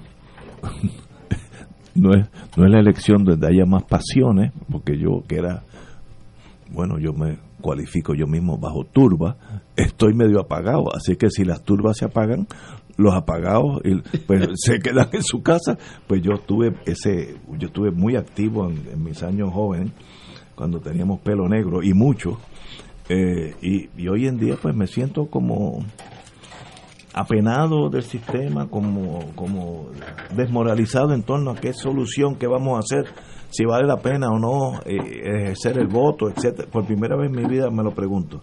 Y bajo este programa y el nuevo Fuego Cruzado, tenemos como prioridad que todos los candidatos a la gobernación estén aquí una hora por lo menos. Eh, si hay que venir otro día también, también, eh, no hay problema. Y hemos, hemos invitado nuevamente al licenci licenciado, no, es una persona que estudió mucho más que nosotros, el doctor César Vázquez, cardiólogo, así que bienvenido, doctor. Sí, buenas tardes, gracias por la invitación. Eh, qué bueno que es cardiólogo, porque a veces Wilda, que está aquí, me saca de quicho y, y, tener, y tener un cardiólogo puede salvar una vida en este momento, pero además que es mi hermana, así que, pero un privilegio tenerlo aquí. Eh, mañana tenemos al compañero Batia, que era miembro de Fuego Cruzado por dos o tres años, fue excelente compañero aquí en, la, en el programa. Eh, venía siempre alegre, siempre preparado, así que quejas ninguna al compañero Batia. Eh, así que y, y, luego en la semana entrante tendremos a, a, los candidatos que deseen venir. Yo llamé a la fortaleza y le dejé una invitación a la señora gobernadora vía uno de sus tenientes o tenientas. No he oído de ella, pero estoy seguro que Pierluisi vendrá y me faltaría entonces Rivera Lacen viene la semana que viene, estoy seguro. Me faltaría más nadie. No, claro, te falta. ¿Quién? Adiós, te falta Charlie Delgado, te falta Yulín. Ah, ah, oye, es que como yo doy, como yo doy por sentado, como yo doy por sentado. Esa papeleta tuya bien chiquita. No, no, es que como yo doy por sentado que es Batia, pues es Batia. Pero tal vez el error mío, me corrijo y vendrán todos. apuesta? No, sí, otro, otro vinito, otro vinito. No, en el Partido Popular yo no apuesto porque desconozco eso. Pero, eh, doctor Vázquez, vamos a hablar de usted. Usted obviamente eh, dice todavía aquí, todavía soy aspirante. Sí, sí, pero, pero, pero no. eh, aspirante a, a, estar en la fortaleza. ¿Cómo que aspirante? A, bueno, por, lo que pasa es que no se puede declarar una candidatura hasta que no haya no se radiquen unos papeles no. en la en la okay. comisión estatal de elecciones y ellos certifiquen que pero uno, usted va a que hacerlo uno, que uno es el me, me, da la impresión ¿Fue? aquí dice vamos a tratar vamos estoy a tratar. hablando del vocero de, de mañana el fundador y presidente del proyecto Dignidad cuando lo ponen de fundador y presidente me da la impresión que usted es el candidato, porque la lógica me, me apunta ahí. Eh, entonces, voy a hablar la primera cosa que tal vez discrepo de su señoría. No, primero, vamos, vamos para atrás. ¿Qué es Proyecto eh, Dignidad? Va- vamos a lo básico. Yo vengo de, de Venezuela, aterricé hoy en San Juan y oigo que hay un movimiento, un nuevo partido que se llama Proyecto Dignidad. ¿Qué es eso? ¿Qué es eso? Bueno, Vamos a empezar en lo básico. el proyecto Dignidad surge para marzo del 2019, cuando yo entiendo que, que en la oferta electoral nadie me representa y cuando yo entiendo que hay que hacer algo para cambiar la dirección de Puerto Rico. La pregunta que yo me hice en aquel momento es qué va a pasar con mis hijos y mis nietos si esto no cambia. Y la contestación es coger un avión e irse. Y yo creo que como yo hay mucha gente eh, preocupada por la dirección que Puerto Rico lleva y, la, y el convencimiento de que no hemos llegado aquí por errores, hemos llegado aquí por las acciones de los que nos han gobernado. Este, y, voy a dar un solo ejemplo. Puerto Rico tiene una deuda impagable y la realidad es que cuando uno mira la contribución de cada uno de los partidos que nos han gobernado, eh, se divide 50-50.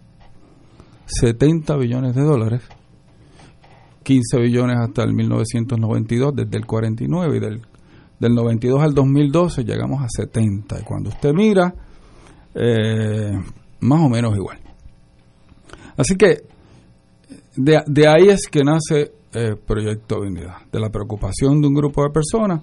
Y cuando yo digo, este, pues yo estoy pensando fundar un nuevo partido político, pues mucha gente me dijo, bueno, pues si tú te tiras, yo me voy contigo yo me lanzo. ¿Por qué? Porque cuando uno mira el comportamiento electoral de Puerto Rico, uno se da cuenta que en los últimos dos, tres, cuatrenios la participación electoral ha ido disminuyendo. Y probablemente el grupo mayor allá afuera son los desencantados, los defraudados, los desilusionados. La gente que siente que no importa cómo voten, esto no mejora, no cambia. Y de ahí es que surge el Proyecto Dignidad. Eh, obviamente uno comparte estas cosas con la gente que uno conoce.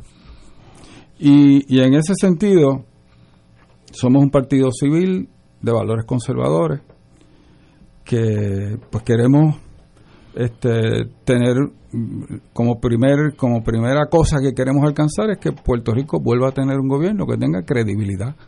Que los puertorriqueños crean en el gobierno que el gobierno federal crea en el gobierno de Puerto Rico. Eh, y recuerden que en este momento la razón por la cual un montón de dinero que es necesario para la reconstrucción de Puerto Rico no llega es porque no, no, no confían en nosotros. Nos van a soltar un dinero con, con 20 cortapisas. Eh, y, y pues yo tengo gente a las que doy servicio allá en, en Humacao, que fue por donde entró el huracán, que todavía tienen todos los azules. Sí, montones. ¿Ok? Así que eh, eh, empezamos por ahí, por, por volver a tener un gobierno en que la gente pueda creer. Importante, creer en que el gobierno es honesto no necesariamente significa estar de acuerdo con todo lo que el gobierno hace, porque ningún gobierno va a hacer que todo el mundo esté de acuerdo. Pero por lo menos la gente pueda pensar, oye, esta gente va al gobierno no a lucrarse, no a lucrar a los que los ayudaron a ganar, sino realmente a gobernar para un pueblo. Y nosotros creemos en un gobierno limitado, que deje de ser el principal patrono para convertirse en un estímulo, en, un, en un, ente que estimule la, la economía. Nosotros creemos que, que, ese gobierno debe ser fiscalmente responsable, que no debe gastar más de lo que ingresa. Eh, oye, que se supone que fuese así, este, pero, pero no, no fue así. Este, eh, nosotros creemos en, en, cosas como la familia, el matrimonio. ¿Esto es un eh, movimiento religioso? No, no, nosotros somos un movimiento civil, nosotros no estamos subordinados a ninguna eh, institución religiosa, nosotros no somos otra cosa que se cambió el nombre para llamarse Proyecto Dignidad, nosotros no exigimos ninguna fe particular para participar de, de Pero hay mucha Dignidad. gente, doctor, eh, yo leí el artículo que salió sábado domingo en el Nuevo Día, donde si uno lo lee y no lo conociera, estoy hablando de alguien que no lo conoce, uno lee eso y dice, esto es un movimiento religioso de corte calvinista, me estoy inventando esto, y el que no esté conmigo, pues se va a quemar al infierno. Daba esa impresión. Eh, eso, ¿por qué ese artículo, que lo está citando usted en, en muchas cosas, genera esa impresión de alguien que no, no Bueno. yo lo conozco, así que Sí. estoy quitando la cuestión personal. Eh, El eh, artículo. Vamos a hablar del artículo. Vamos a hablar del artículo. Me invita un periodista del Nuevo Día Muy competente, de paso. y hace un podcast de 68 minutos. Ok. La, la transcripción de ese podcast son más de 30 páginas. Y de esas 30 páginas y dos. de el montón de, de cosas que se discuten, tira dos páginas. Y dos páginas que tocan uno, una, un- unos asuntos que son preocupantes, me imagino, para la persona que hace la selección. Que son básicamente el tema de perspectiva de género y Droga. y drogas y, y toca también el tema del homosexualismo. Eh, interesantemente, yo fui a esa entrevista para hablarle del proyecto Dignidad. Pero en un momento, el que hace la entrevista empieza a preguntarme por posiciones del pasado. Y yo le dije, mira, Proyecto Dignidad no tiene nada sobre estos asuntos. Ah, pero usted. Y yo le contesté, pero el momento de hacer el, el, eh, el artículo, obviamente es incompleto, es selectivo, y si usted lo saca fuera de contexto, pues cualquier cosa eh, se puede decir. Tenemos Eh, que ir a una pausa. Eh, la compañera tiene que irse a las seis y media, así que cuando regresemos, ella tiene el derecho al bate. Eh, luego, Gracias. primero ella lo va a coger anyway, así que pero, eh, regresamos con su señoría, el doctor César Vázquez, amigo de Fuego Cruzado, invitado por este programa aquí. Vamos a una pausa. Fuego Cruzado está contigo en todo Puerto Rico.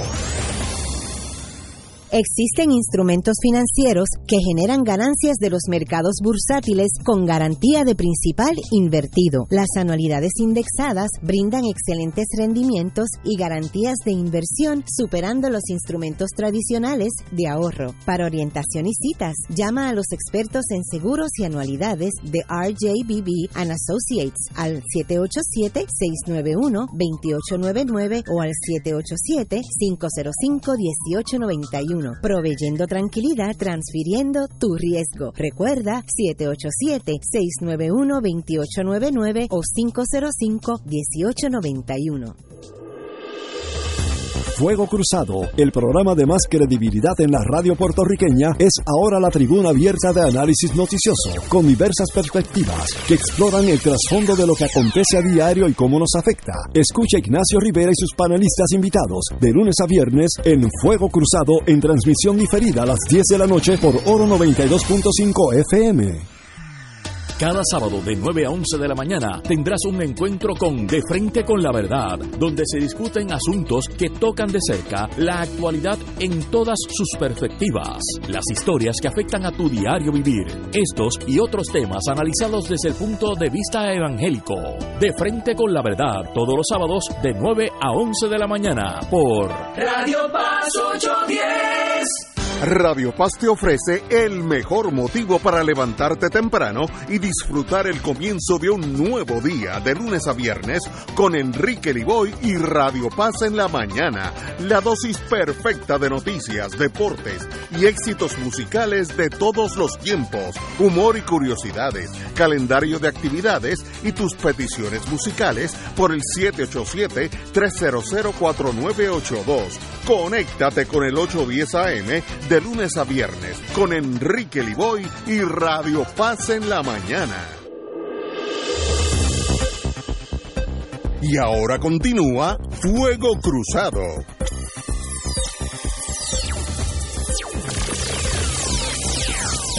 Amigos y amigas, regresamos con el doctor César Vázquez del proyecto Dignidad. Wilda, usted tiene la palabra. Muy bien, yo eh, antes que nada pues no lo conocía. Me acabo de enterar de que también es de la de la universidad. Mira, No es del todo mal. es de la de la universidad, ¿oíste eso, Acevedo? ¿Sabes que venimos todos de Aquí hay Bueno, tres de la universidad. Aquí hay no. tres. Este es estamos en Ignacio. mayoría. Estamos en mayoría. Ignacio. Bueno, Jugábamos, jugábamos contra San Yo le Ignacio. confieso, doctor, que yo eh, tengo que recurrir a toda mi disciplina como periodista, porque eh, yo le he escuchado a usted ahora trata de trazar una línea entre lo que es usted y lo que es su nuevo partido, pero yo lo he escuchado a través de todos estos años y le tengo que confesar, le tengo que confesar que para mí es es es, es fuerte, es fuerte porque los comentarios que lo he escuchado hacer a través de todos estos años han sido comentarios que me parecen muy des- deshumanizantes. O sea, una, una cuestión es yo tra- tratarlo como político, pero como ser humano me choca usted mucho y se lo digo sinceramente, me choca mucho y, Pa- para eso es que estamos aquí, y hablar. para eso que estamos aquí y, y una de las cosas, pues el tema del día, eh, lo voy a traer inmediatamente porque yo me tengo que ir y yo lo quiero traer. El tema del día es Alexa. Eh, usted ha dicho que no es un crimen de odio. Y usted ha dicho también... Eh, ¿Y dónde ah, dije eso? No. No, no, No, no, no, no. sí, aguante, aguante, aguante. ¿Dónde dije eso? No, no, aguante, aguante. Eh, déjenme a mí hablar. Cito del vocero que sale mañana. El fundador y presidente del Proyecto de Unidad, César Vázquez, declaró esta mañana que en Puerto Rico no existen crímenes de odio. Estoy citando. Ok. Muy bien. Eh, Continúen. Yo, yo estoy de observador ahora. ¿Puedo contestar eso? Sí, sí, of course. Claro, no, Bueno, si se la seguro. pregunta. Para eso es que estamos Porque si no existen crímenes de odio, el crimen de Alexa no es un crimen de odio. No, no, no. no, va- va- El crimen de Alexa Explíquese, es un crimen. En Puerto Rico existen eh, agravantes a la hora de establecer la pena. Y en ese listado de agravantes a la hora de establecer la pena son, son los artículos 66 y 67 del Código Penal de Puerto Rico. Si se da cualquiera de esos agravantes que incluye edad, sexo, orientación sexual, Origen. eh, origen, ideas políticas o religiosas, que incluyen inclusive que usted no tenga hogar.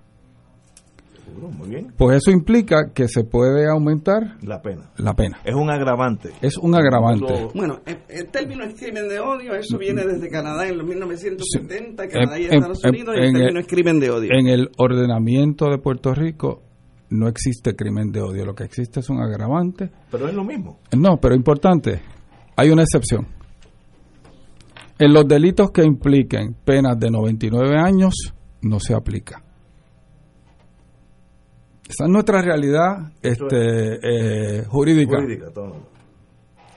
Que un crimen sea deslenable, deses- o sea, merezca... ¿Es abogado o es médico? Eh, Ambas.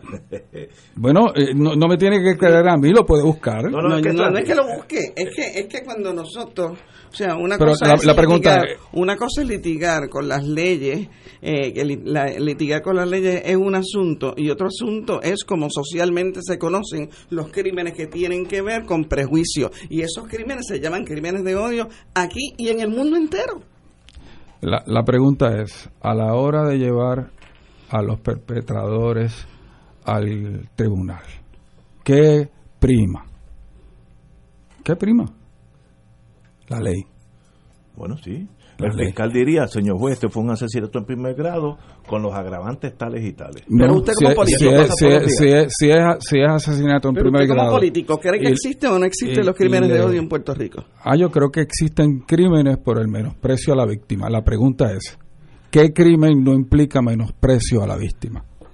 Si a esta persona lo hubiesen matado para robarle, su vida valía menos. Sí, o sea, todos los crímenes son de odio. Todos los crímenes son de odio. Todos los crímenes son de odio. Todo- pero hay todos unos los- términos que socialmente se utilizan, y este se utiliza desde 1970 para acá. Se utiliza el término crimen de odio precisamente para cu- clasificar y cualificar los crímenes que se basan en prejuicio a cualquiera de esas cosas que ustedes han dicho de una persona a otra. Pero- Eso es lo que es un pero- crimen de odio. pero- y en este caso estamos hablando del crimen a, a una mujer trans, el crimen a una mujer trans, y, y todo tiende a indicar, todo tiende a indicar porque todos vimos el video y todos lo escuchamos el video. Todo, todo el mundo pues, es sabe por qué la mataron. Pero usted sabe qué? La pregunta es, si la hubiesen matado por otra razón.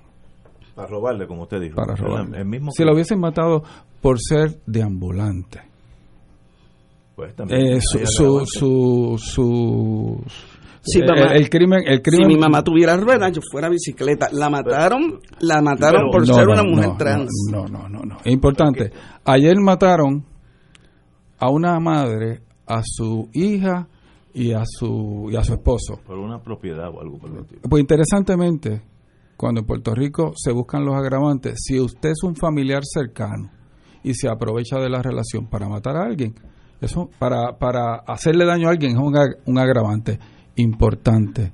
Ninguno de estos agravantes aplica a, a de 99 años o más. Ese es, ese es nuestro nuestra realidad jurídica. En Estados Unidos, en el plano federal, hay crímenes de odio ya instituidos. Dicen, el Sí, que mate hay- por esto, hay- hay- crímenes de odio. Life without parole es que nunca sales de la cárcel. Nunca, aunque Correcto. cumplas 200 años, estás Sí, pero, 200 pero la, años. la pregunta, Aquí no existe eso. La pregunta no Debiera es existir. la pregunta no es si hay crímenes de odio o no. La pregunta es ¿merece el repudio de todo el mundo lo que pasó? La contestación es que sí. La pregunta es ¿esto fue una violación a la dignidad de esta persona? Esto fue una violación a la dignidad de esta persona. La pregunta es, ¿la gente que cometió este delito merece que se le aplique todo toda la fuerza de la ley? Y la contestación es que sí. Que yo no creo que puede haber. Y esto se hubiera evitado si hubiese en Puerto Rico eh, una educación con perspectiva de género. Es interesante. Este, en Puerto Rico. An- Antes que conteste, doctor, tenemos aquí una pausa. porque- Hola, y me tengo que ir. No, no, pero, Pero, la pero nada, pero puede escuchar la contestación. Vamos a una pausa y regresamos porque yo sé que el tema de perspectiva de género también genera eh, discusiones entre, Pasiones, entre pasiones. nosotros. Vamos a una pausa. Fuego Cruzado está contigo en todo Puerto Rico. Las farmacias de la comunidad han estado siempre presentes en todo momento, atendiendo tus necesidades de salud para lograr un mayor bienestar. En tu farmacia te conocen, te ayudan y te brindan el mejor servicio a ti y a los tuyos siempre. Visita tu farmacia de comunidad más cercana y apoya lo nuestro. Tu farmacia de comunidad, tu salud, nuestra prioridad. Mensaje de la Asociación de Farmacias de la Comunidad. Dale una vuelta al mundo los viernes a las 2 de la tarde y repasa las noticias y acontecimientos más relevantes en la compañía de Reinaldo Rollo, el ingeniero Jorge A. García, los sucesos que trascienden límites territoriales y sus protagonistas son objeto de discusión y análisis de nuestro panel. Para ampliar la perspectiva noticiosa de nuestra audiencia, emprende una vuelta al mundo cada viernes comenzando a las 2 de la tarde por...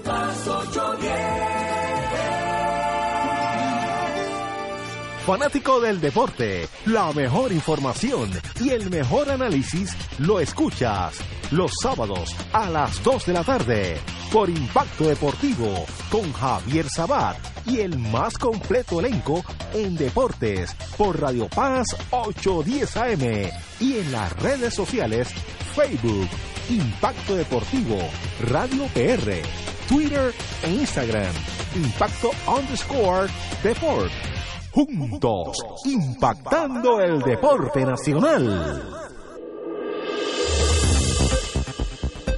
Y ahora continúa Fuego Cruzado.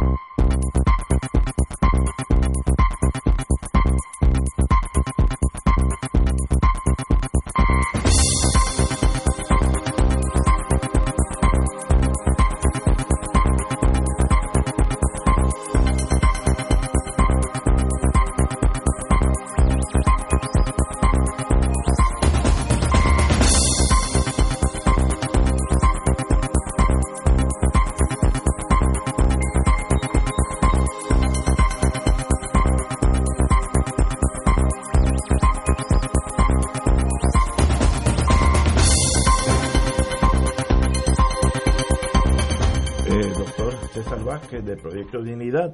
Usted iba a contestarle a la compañera Wilda que tuvo que irse pues tener un compromiso inevitable. Eh, ¿Y cuál fue la pregunta? Eh, si bien recuerdo. Eh, La pregunta es si se hubiese enseñado perspectiva de género, eh, se hubiese Ah, podido perspectiva de género. Primero, explique. ¿Qué usted, ¿Qué usted entiende por perspectiva de género? No, no. va- Yo, vamos no lo tengo claro tampoco. Ok, vamos a hablar de cómo surge perspectiva de género. Perspectiva de género es eh, un acercamiento que se hace a la cultura y a la sociedad después de la Segunda Guerra Mundial para identificar aquellos elementos sociales, culturales que promueven eh, que la mujer sea discriminada, que la mujer esté en una segunda posición. Este, en otras palabras, era un, un análisis, mirar la sociedad desde la perspectiva de la mujer para identificar aquellos aquellas características de la sociedad que eh, o de la cultura que promovían eh, la explotación, el discrimen, que la mujer fuese ciudadana de segunda clase. Posteriormente, eso cambia para los años 60 y entonces ahí es que surge eh, lo que llamamos el, el feminismo radical. Y entonces, la y llegamos a, lo que llamamos hoy en día perspectiva de género. Eh, perspectiva de género básicamente enseña tres cosas fundamentales. Primero, que no existe una diferencia fundamental entre el hombre y la mujer. Dos, que no existen conductas sexuales normales ni naturales porque todas son aprendidas. Y tres, que cada cual tiene el derecho a construir su sexualidad sin ningún límite. Llámese sociedad, llámese padre, llámese religión, ni tan siquiera la biología. Y por eso es que hay gente que dice que aunque tiene su, un cuerpo de hombre, Son mujeres. es mujer. O viceversa. Es mujer. O tiene un cuerpo que- de mujer y es hombre. Muy bien. Y de momento este, nos damos cuenta de que eso no es ciencia. Eso es una ideología. ¿Eso es qué? Una ideología. Es una ideología. Una ideología, una ideología que yo no tengo que aceptar. Particularmente porque yo soy médico. Y esto es bien sencillo. Pero, pero, hay una diferencia.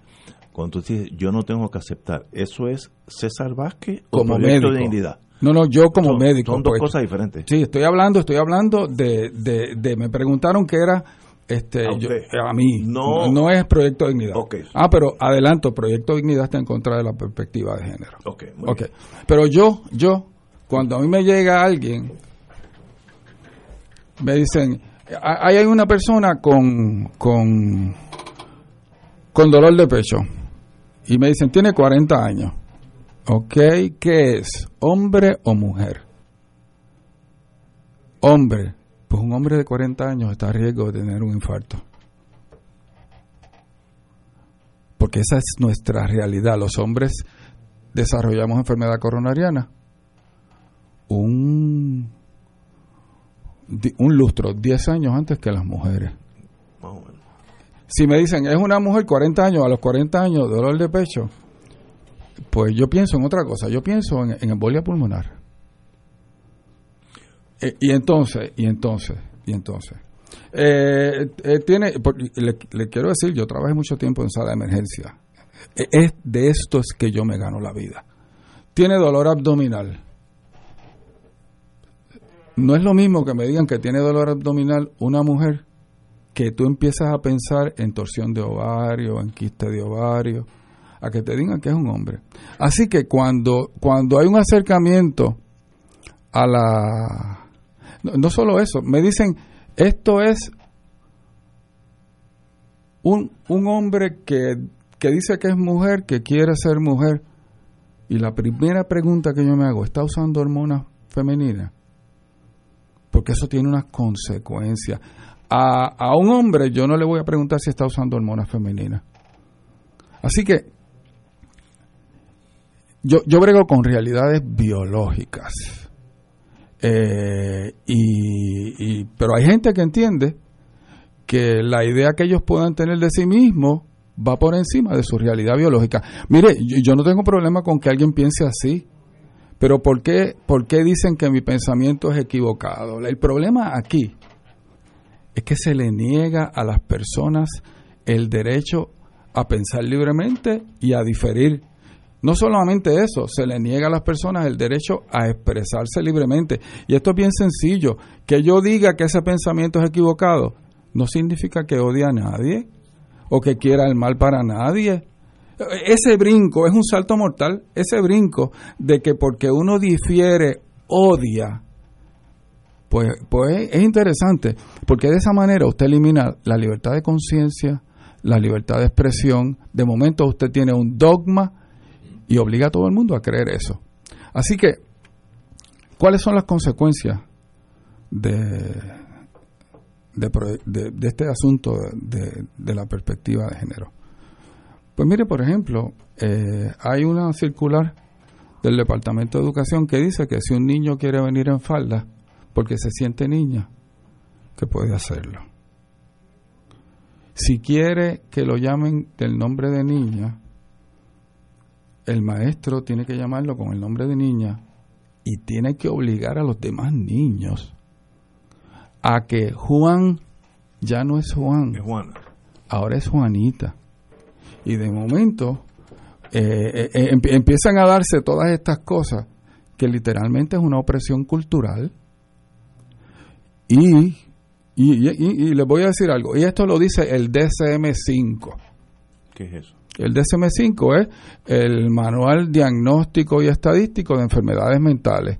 Hubo un DSM-1, un DSM-2, un DSM... Pues el último manual, que es el DSM-5, dice, en, la parte que habla de, este problema de, trastornos de, de, de identidad sexual, que la mayoría de, de los niños cuando llegan a la adolescencia, cerca del 90%, se les va ese trastorno. Y que muy, muy pocos quedan con esto. Así que, eh, si, si, si, si un hombre quiere vestirse como mujer y se siente mujer, mire, esa es su libertad. Pero no me tienen que obligar a mí a llamarla como mujer. Porque, porque realmente él tiene su libertad y yo tengo la mía. y es interesante, es interesante, porque nadie dice, nadie dice que llamar a alguien religioso fundamentalista no es un crimen de odio. Gente que ni tan siquiera puede definir lo que es fundamentalismo. Y de eso es que estamos hablando. Pero yo le voy a decir lo que yo entiendo por fundamentalista de todas las religiones. Es una vez que tú llegas a ese extremo, el que no tenga tu creencia, tú lo matas a pedradas en la calle. Estoy hablando de Irak, eh, Irán, así es. Eh, ese es el fundamentalismo islámico. pues, y yo pues eso es lo que yo conozco. En el mundo suyo hay espacio para diferencias religiosas. Pues si, yo, si yo quiero ser ateo, budista, eh, islámico. Mire, eh, eh, Ignacio, Ignacio, las convicciones religiosas no se pueden imponer, son convicciones. En, el movimiento Dignidad hay espacio para la... Para todo aquel, como cualquier partido, todo aquel que crea en los postulados y apoya las propuestas. Y no hay, y, interesantemente, uno le pregunta a la gente, pues, ok, ¿Cuál de nuestras propuestas es fundamentalista? ¿Cuál de nuestras propuestas es, religiosa? De verdad, así de verdad, y yo creo que para eso este programa, yo no conozco cuáles son las propuestas de ustedes. No, no, no, no. Vamos, vamos a una pausa. Vamos a una pausa. Continuamos con el doctor César Vázquez, una conversación muy grata con el compañero, y don Héctor Luis Acevedo. Fuego Cruzado está contigo en todo Puerto Rico. Las farmacias de la comunidad han estado siempre presentes en todo momento, atendiendo tus necesidades de salud para lograr un mayor bienestar. En tu farmacia te conocen, te ayudan y te brindan el mejor servicio a ti y a los tuyos siempre. Visita tu farmacia de comunidad más cercana y apoya lo nuestro. Tu farmacia de comunidad, tu salud, nuestra prioridad. Mensaje de la Asociación de Farmacias de la Comunidad. 2.6 millones de autos en Puerto Rico, algunos de ellos con desperfectos.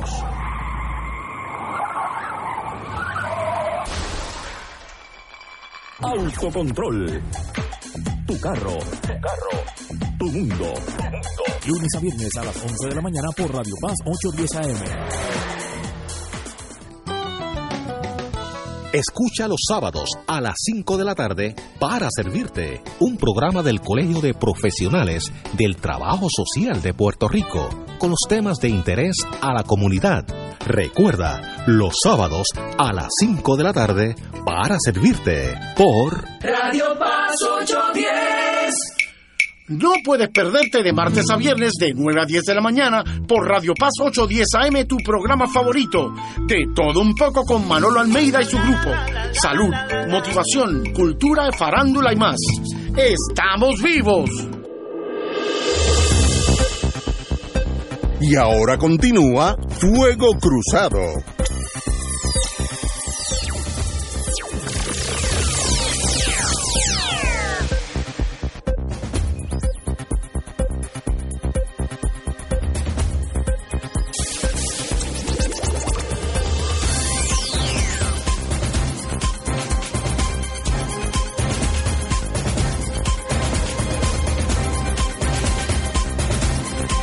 Regresamos, amigos y amigas. Tengo varios text, messages. Eh, oye, sí, eh, el compañero Ramón Cestero, el primer director de, la División de, Investigaciones Especiales, eh, está aquí.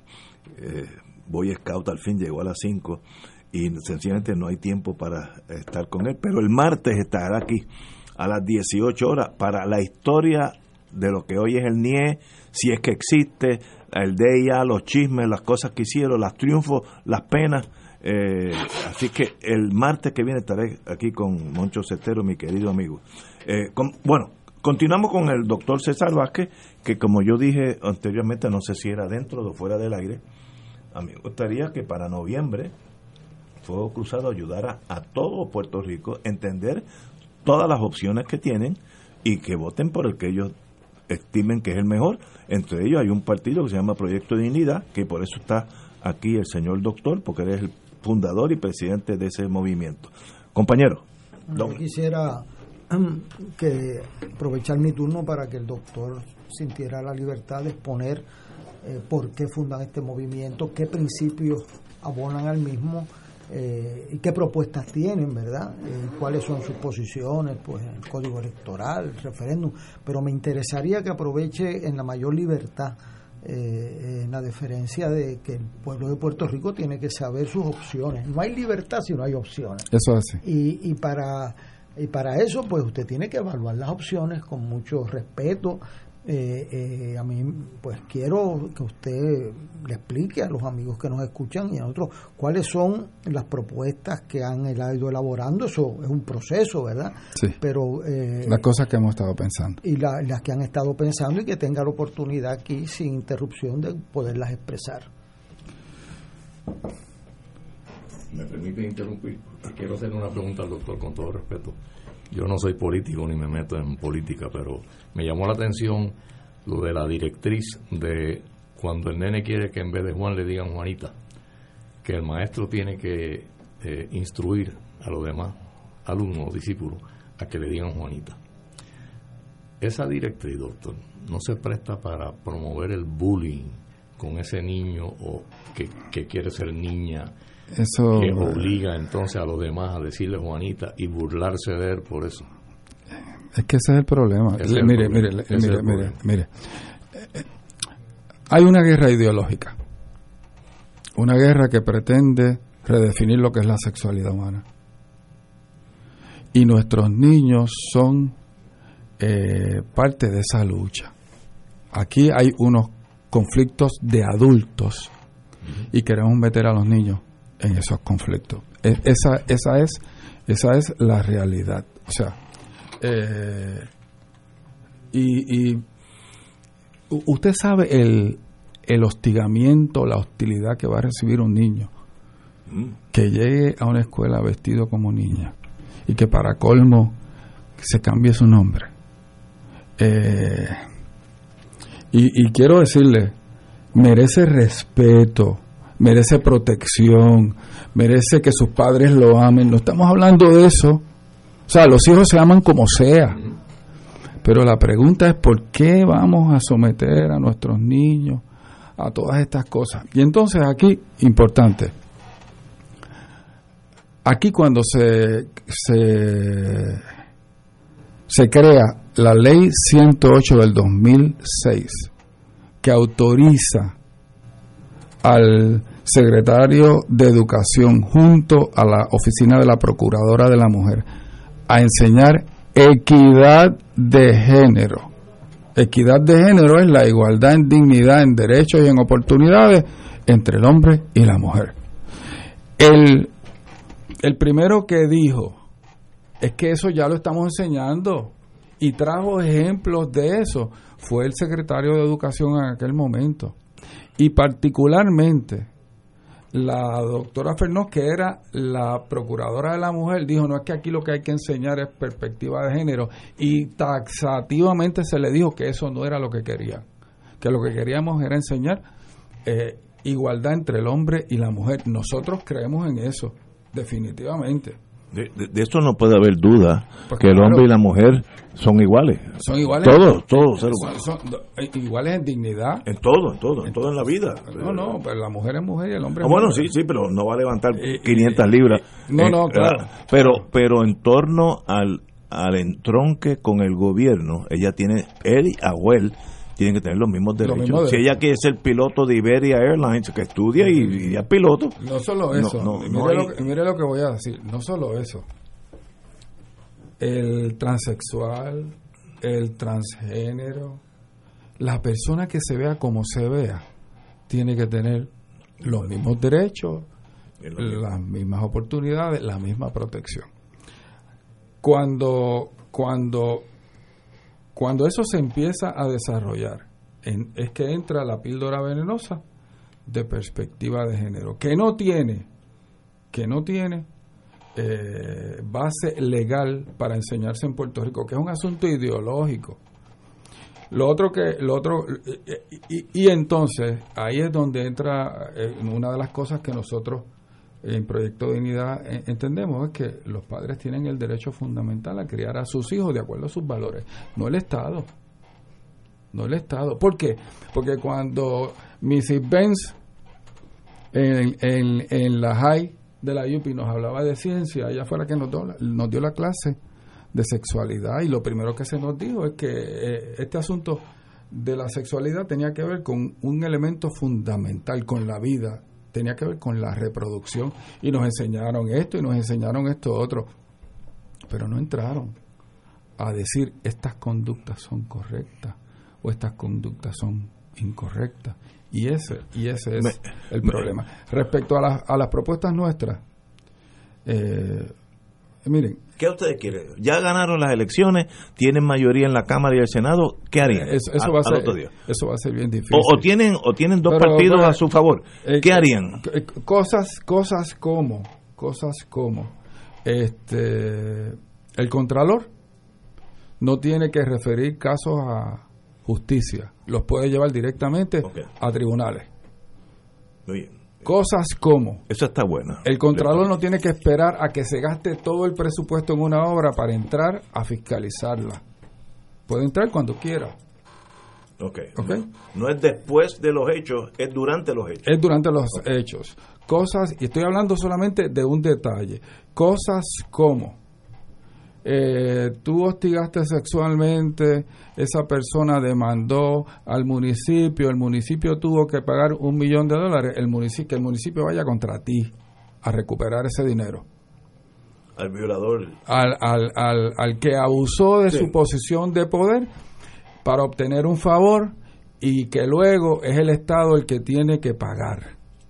Eso son, mira, eh, eh, esos son, esos son detallitos. Eso es meramente trabajando con el problema este de la, de la corrupción. Eh, problema, ¿verdad? Este, de, de la criminalidad que nos, nos asusta a todos.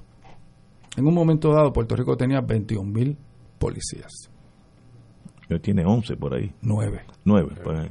9, y de eso están trabajando como 2.000 menos. Mal pago, con mal equipo, con pobres condiciones de trabajo, con un retiro empobrecido. Esa es la gente que se juega la vida todos los días. ¿Usted sabe por qué? Porque entran dos tipos a asaltar a cualquier lugar y averiguan que alguien es policía, se, lo pueden matar meramente por ser policía. Sí, eso, ha pasado. ¿Ok? Este, interesantemente, la mayoría de los policías del área metropolitana no viven en el área metropolitana, vienen de, la isla. Vienen de afuera. Así que aquí, si nosotros declaramos servicios esenciales, seguridad, salud y educación, hay que darle una, una prioridad presupuestaria a la seguridad. Y eso comienza por fortalecer las agencias de ley y orden. Y en, y en torno al estatus, en Puerto Rico hay tres tribus, chiitas, sunni y kurdos. Y kurdos. Y kurdos. Eh, en Puerto Rico hay básicamente tres partidos que se forjan a través de una ideología, estadistas, populares y, independentistas. ¿Dónde encajan ustedes? Si es que si es que están en ese mundo. El, el, nene está en intensivo. Y los padres están peleando si va a ser médico, si va a ser abogado, si va a ser ingeniero. Okay, pues, en, este, la, primera pregunta, ¿qué, ¿cuánto ha adelantado el estatus en Puerto Rico de 1952 para acá? No, del 52, del 1898, nada. Nada, pero en, el sistema actual. Pero nada, nada. Nada, nada. Ni la estadidad, ni el, De, hecho, de hecho, yo creo que hay mucho, muchas de esas oportunidades están más lejos, porque estamos en quiebra. Así que en Proyecto de nosotros tenemos gente de todas las eh, convicciones de estatus a Puerto Rico hay que levantarlo primero, pero trabajaremos en desarrollar un instrumento que de alguna manera le permita al pueblo de Puerto Rico este, resolver ese problema. No hay una, una clara ideología, sino que están abiertos al futuro. Pero esto es bien sencillo. Primero economía y luego el vamos, futuro. Vamos, vamos, vamos a levantar a Puerto Rico. Pero esto es bien sencillo. Cualquier propuesta para resolver el problema de estatus tiene que tener básicamente dos características. Una, Oye, que todos los afectados puedan participar de igual a igual. Una. ¿Cómo? Pero eso es obvio, ¿no? no, eso, no es obvio. Eso, no es obvio. No, no, pero eh, explique. ¿Qué, qué usted, el, qué, el, qué usted dijo? Válido. No, no, pero ¿qué usted dijo con eso que acaba de decir? Bueno, yo Explíquemelo en español. Eh, esto es bien sencillo, que los afectados y los interesados deben participar del proceso desde el inicio. ¿En, qué sentido? Explíqueme. Eh, vamos, vamos, vamos a. si quieres tú entra y tú me dices. No, no, no, vamos, yo quiero que él tenga. Vamos, eh, eh, vamos a llevar a cabo una, este, una asamblea constitucional de estatus. Okay.